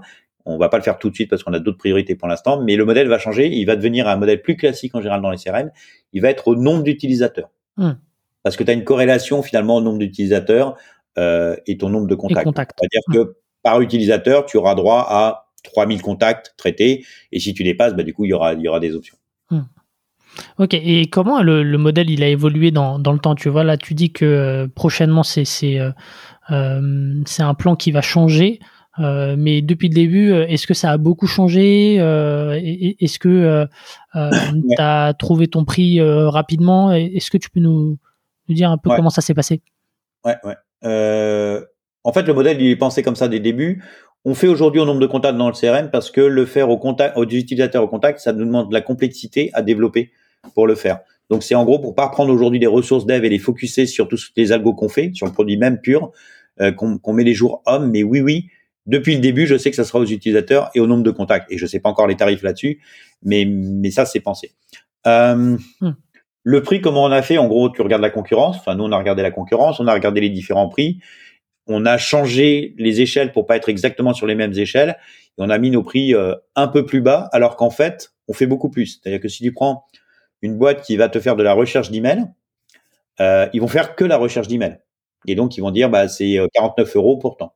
Alors que nous, en fait, on te fait la recherche d'email, on te fait la vérification des emails, on te fait la recherche de domaine, on te corrige les prénoms, les noms, la version du prénom-nom, on t'ajoute les téléphones, le profil LinkedIn, le, site web de la boîte, la taille salariale, le secteur d'activité, le numéro de TVA, euh, le profil LinkedIn de l'entreprise. Euh, bref, tu as 10 000 choses, enfin pas 10 000, mais tu as beaucoup plus de choses. Mais pour l'instant, on est positionné que sur le prix de nos confrères qui vendent des adresses email hmm. de base de données. Ok, donc ça c'est aussi euh, potentiellement pour vous une réserve de, croissance par la suite. Euh, Bien sûr. Mais aujourd'hui vous êtes plus dans une logique de, pénétration de marché, donc vous avez un pricing un peu plus agressif. Oui, oui, c'est ce que tu fais au début. Et puis, puis si tu veux, euh, au moment donné où tu dis bah mon produit il est monté en compétence sur ces sujets-là, bah par définition, si tu as bossé sur ton produit et ton dev et que tu as une meilleure qualité, bah tu vas monter ton tarif, ouais. Hmm. Ok. Très très bien. alors ce qu'on fait aussi, et, ouais. vas-y. Ce qu'on fait aussi, c'est que ah oui, ça c'est une grosse particularité chez nous.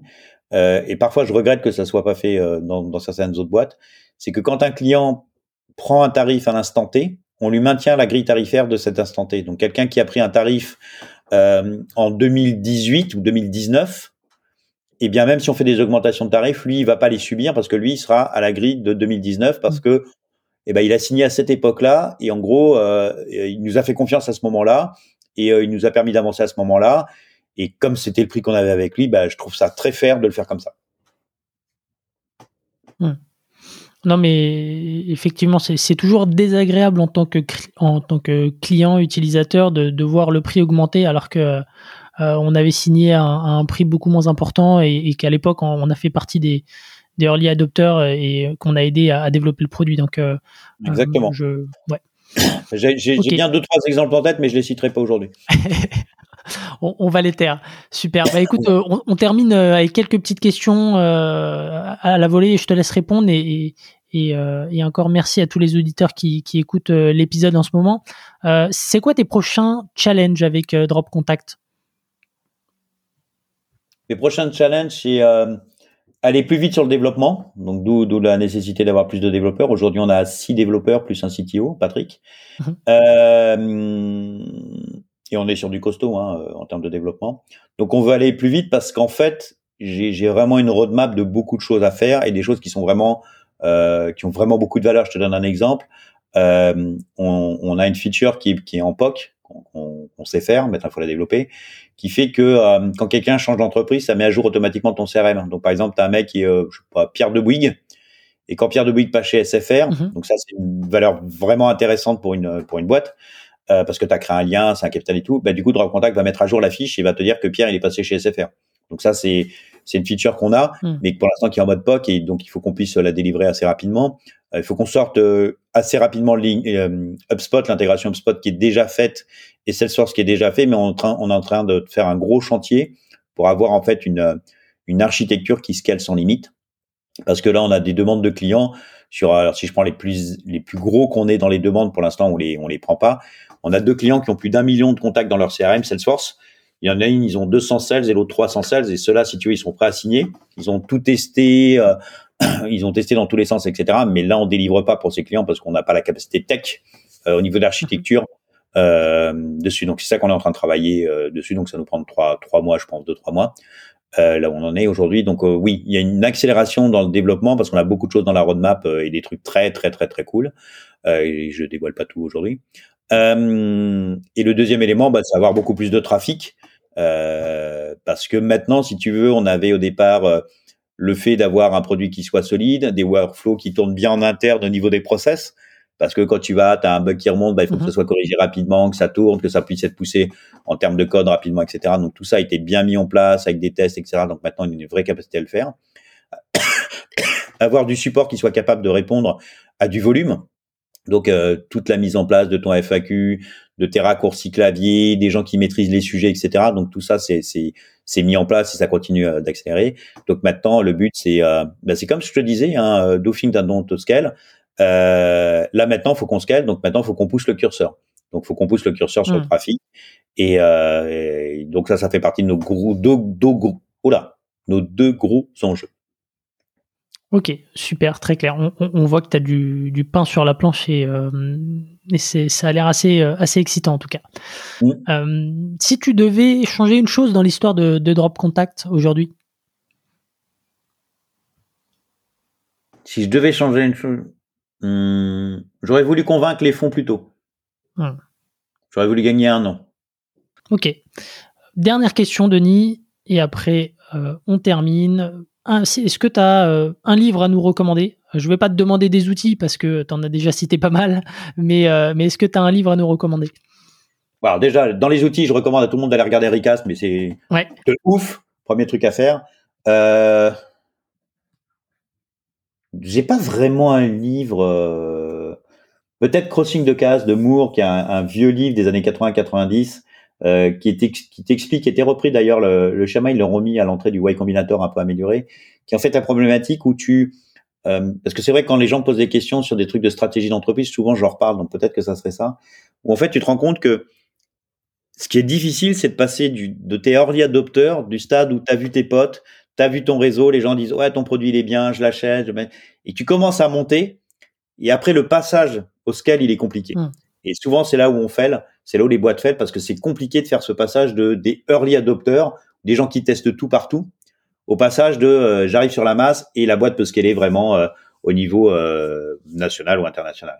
Donc voilà, ce, ce, schéma-là, là, le bouquin de Moore, là-dessus, alors tu peux prendre des synthèses et tout, mais je pense qu'il est, il date un peu, mais il est toujours d'actualité par rapport à ça. Il est d'actualité aussi sur la notion de, de la compte base marketing.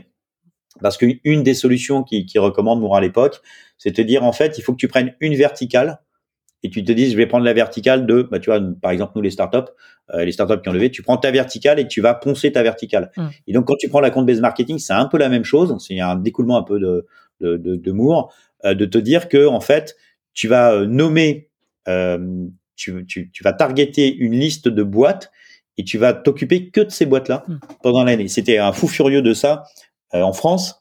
C'est le mec qui a fait, euh, c'était le patron de Email Vision.